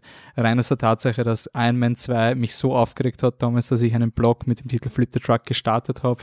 Insofern wenn jetzt das Ende ist, ist es voll das Ende, da kommen nie wieder Marvel-Filme, nie wie der Endgame, das ist doch der letzte Avengers-Film, oder? Voll so. Voll. Es wird auch von irgendwem Ass nominiert Ja, werden. also- Also, das, das kann man gleich dazu sagen. Es wird auch ein guter Film. Ihr nominiert. habt ihn auch bei der Diagonale geschaut, oder? Best ever. Ist nicht im Podcast nicht erwähnt worden, oder? Ihr seid quasi, ihr seid nicht in die Diagonale. Hatte also- nichts mit der Diagonal zu tun. Nein, nein, nein, aber es war das Screening quasi nicht mehr verfügbar und dann. Ja, ja. Ja, Ähnlich. Genau, ja. so oder so könnte es passiert sein. Okay. Ass von Jordan Peele. Also ist es, kann man sich auf sowas ähnliches wie, wie Get Out von der Qualität freuen? Von der Qualität her schon. Ja, aber ich habe schon die erste Stimme gehört von, ähm, ich bin rausgegangen, weil ich habe Get Out gesehen und fand ihn super cool und habe mir dasselbe erwartet und bin rausgegangen, weil es ein apeshit crazy Horrorfilm ist. Und man dachte, ja, macht Sinn. Aber wenn einer das nicht stört, also vom Niveau her finde ich ihn, kann er Er definitiv ist, er, mithalten. ist, er ist sehr zweiter Film eines Erstling-Regisseurs. Also es ist wirklich so, man kann ihn wirklich nebeneinander stellen an alle die anderen, die einen kleinen Film gemacht haben, der ursuper ankommen ist und beim zweiten dann größer werden, weil sie das Budget und die Freiheit kriegen und versucht das auch umzusetzen. Also wenn man das weiß, dann glaube ich, hat man ein ähnliches Erlebnis wie beim ersten. Okay. Fritz der Kuscheltiere wird nominiert? Oder Nö. nicht? Nicht. Ist im After, Kino. After Passion vielleicht. Was ist After Passion kurz? Ähm, also ich habe mir den Film angeschaut, weil ich Zeit hatte für die PV. Und bin währenddessen drin gesessen und mir gedacht, irgendwie hat das so Fifty Shades of Grey Vibes. Aber nicht weil, sondern so ähm, vom, vom Storytelling her. Und dann habe ich es nachher nachgelesen, dass das auch eine Fanfiction ist. Und diesmal ging es nicht um Edward und Bella, sondern um Harry Styles von One Direction. ist ja urgut. Wir leben Dunkirk. wirklich in den, in den High Times der, der, der Drehbuch. Obwohl, vielleicht, was wäre was mit Shazam? Ja, hat Sollte man gute den- Kritiken. Ja. Müssen wir aber zuerst schauen, ich würde nicht Blanco nominieren. Aber Ja, aber ich meine, ich meine eigentlich, Ich meine, eigentlich wenn er müsste ich ihn nominieren, weil es David F. Sandberg ist, der ja meinen Top-Film von vor zwei Jahren gemacht hat mit Lights Out. Ich, Also- ich, will auch, ich will auch in Frage stellen, dass wir nur Filme nominieren, die wir quasi gut finden oder bla. so Na, die uns mal- beschäftigen, deswegen Ja, hätte ich ja genau. auch Infinity War Interessieren, mal. Also. Ja, das Konzept von dem Marvel-Ding lässt mich halt nicht los und jetzt muss man das diskutieren, wenn es wirklich vorbei ist, weil beim letzten Mal haben sie gesagt, es wird sicher dann urgeil im zweiten Teil. Naja, es ist ja, naja, reden wir nicht drüber reden, später drüber reden. Star Wars von Freut euch drauf. Ja, gut, aber ich meine, bis, bis der rauskommt. Na? Star Wars Celebration ist mit dabei. Achso, das, okay, Da da, ich- das nicht, das ist Da hat wurscht. mich der, der Christian von Uncut angeschrieben, weil sie wollen einen optimistischen Last Jedi Podcast machen und diese Challenge will ich akzeptieren und, und lade sie gerne ein, dass sie da mal ähm, Optimismus verbreiten. Das finde ich nett. Cool. Was? Dann sage ich danke fürs Zuhören. Ihr wisst ja, wo wir sind, oder Patrick? Wie, wie geht das? Überall. Danke. Facebook.com slash flipthetruck. Instagram.com slash flipthetruck. Obwohl eigentlich geht das nicht so, weil man Instagram nicht über den Desktop bedient, also kann man Ja, ja, Slash machen, also geht man auf Suchen und macht add flipthetruck. Wolf ist ja ruhig. Das weil es Ah. ursuper ist, wenn ich ein Ding nur am Handy verwenden kann. Das Dass du das nicht verstehst. Ich, ich, ich check nicht, wie du damit nicht zurechtkommst. Ich kann Twitter, Facebook und alles kann ich am PC verwenden. Aber es ist Ja, das ist, ein- aber das ist ja der einzige? Fehler. Wie, wie machst du mit, mit dem Laptop coole Fotos? Das macht keinen Sinn. Ich kann es auf Dropbox Webcam. Ja, ich kann es auch Ja, aber nur wegen den Fotos brauche ich jetzt nicht Instagram. Also sorry. Was, aber es geht um Was, aber da Fotos bei geht es um Instagram. Fotos. Ja, aber ich kann sie mir trotzdem am, am Desktop anschauen und kommentieren. Ja, das kannst du ja Also- eh machen, Ja, aber aber niemand macht es. Ja. Das macht niemand. Und Stories auch nicht, gell? Es ist ja voll. Es ist, es ist ey ursinnvoll, dass ich mich auf ein Device. Es ist sicher urtoll. es ist sicher urtoll und es wird sicher nicht in fünf bis zehn Jahren einfach weg sein, weil es einfach. Nein. Alles wird in Nein. fünf bis zehn Jahren weg sein. Ja, jetzt sag, ich sag, Twitter lebt länger als Instagram. Mm, Nein. Ah, aber auch Gleich nur, weil lang, gleich Facebook eingeht, vielleicht. Ja. Also, Wurscht, ich, ich, ja, ich bleib Na, Insta ist echt eine Maschine. Noch. Facebook war auch eine Maschine. Facebook ist noch eine Maschine für alte Menschen. Und in Österreich gibt es Twitter nicht, de facto. Also, es gibt eine Journalistenbubble, in der die ist. Und das war's. Also, von dem her international ist. Okay. Oh, interessant. Wir haben gesagt, was ja, zu ja, ja. Der größte Schrei. Dieser, Pod, dieser. Podcast löscht sich nicht nach 24 Stunden und den ihr noch viele Jahre hören, weil Podcasts so cool sind. Danke fürs Zuhören. Ciao. Tschüss. Tschüss.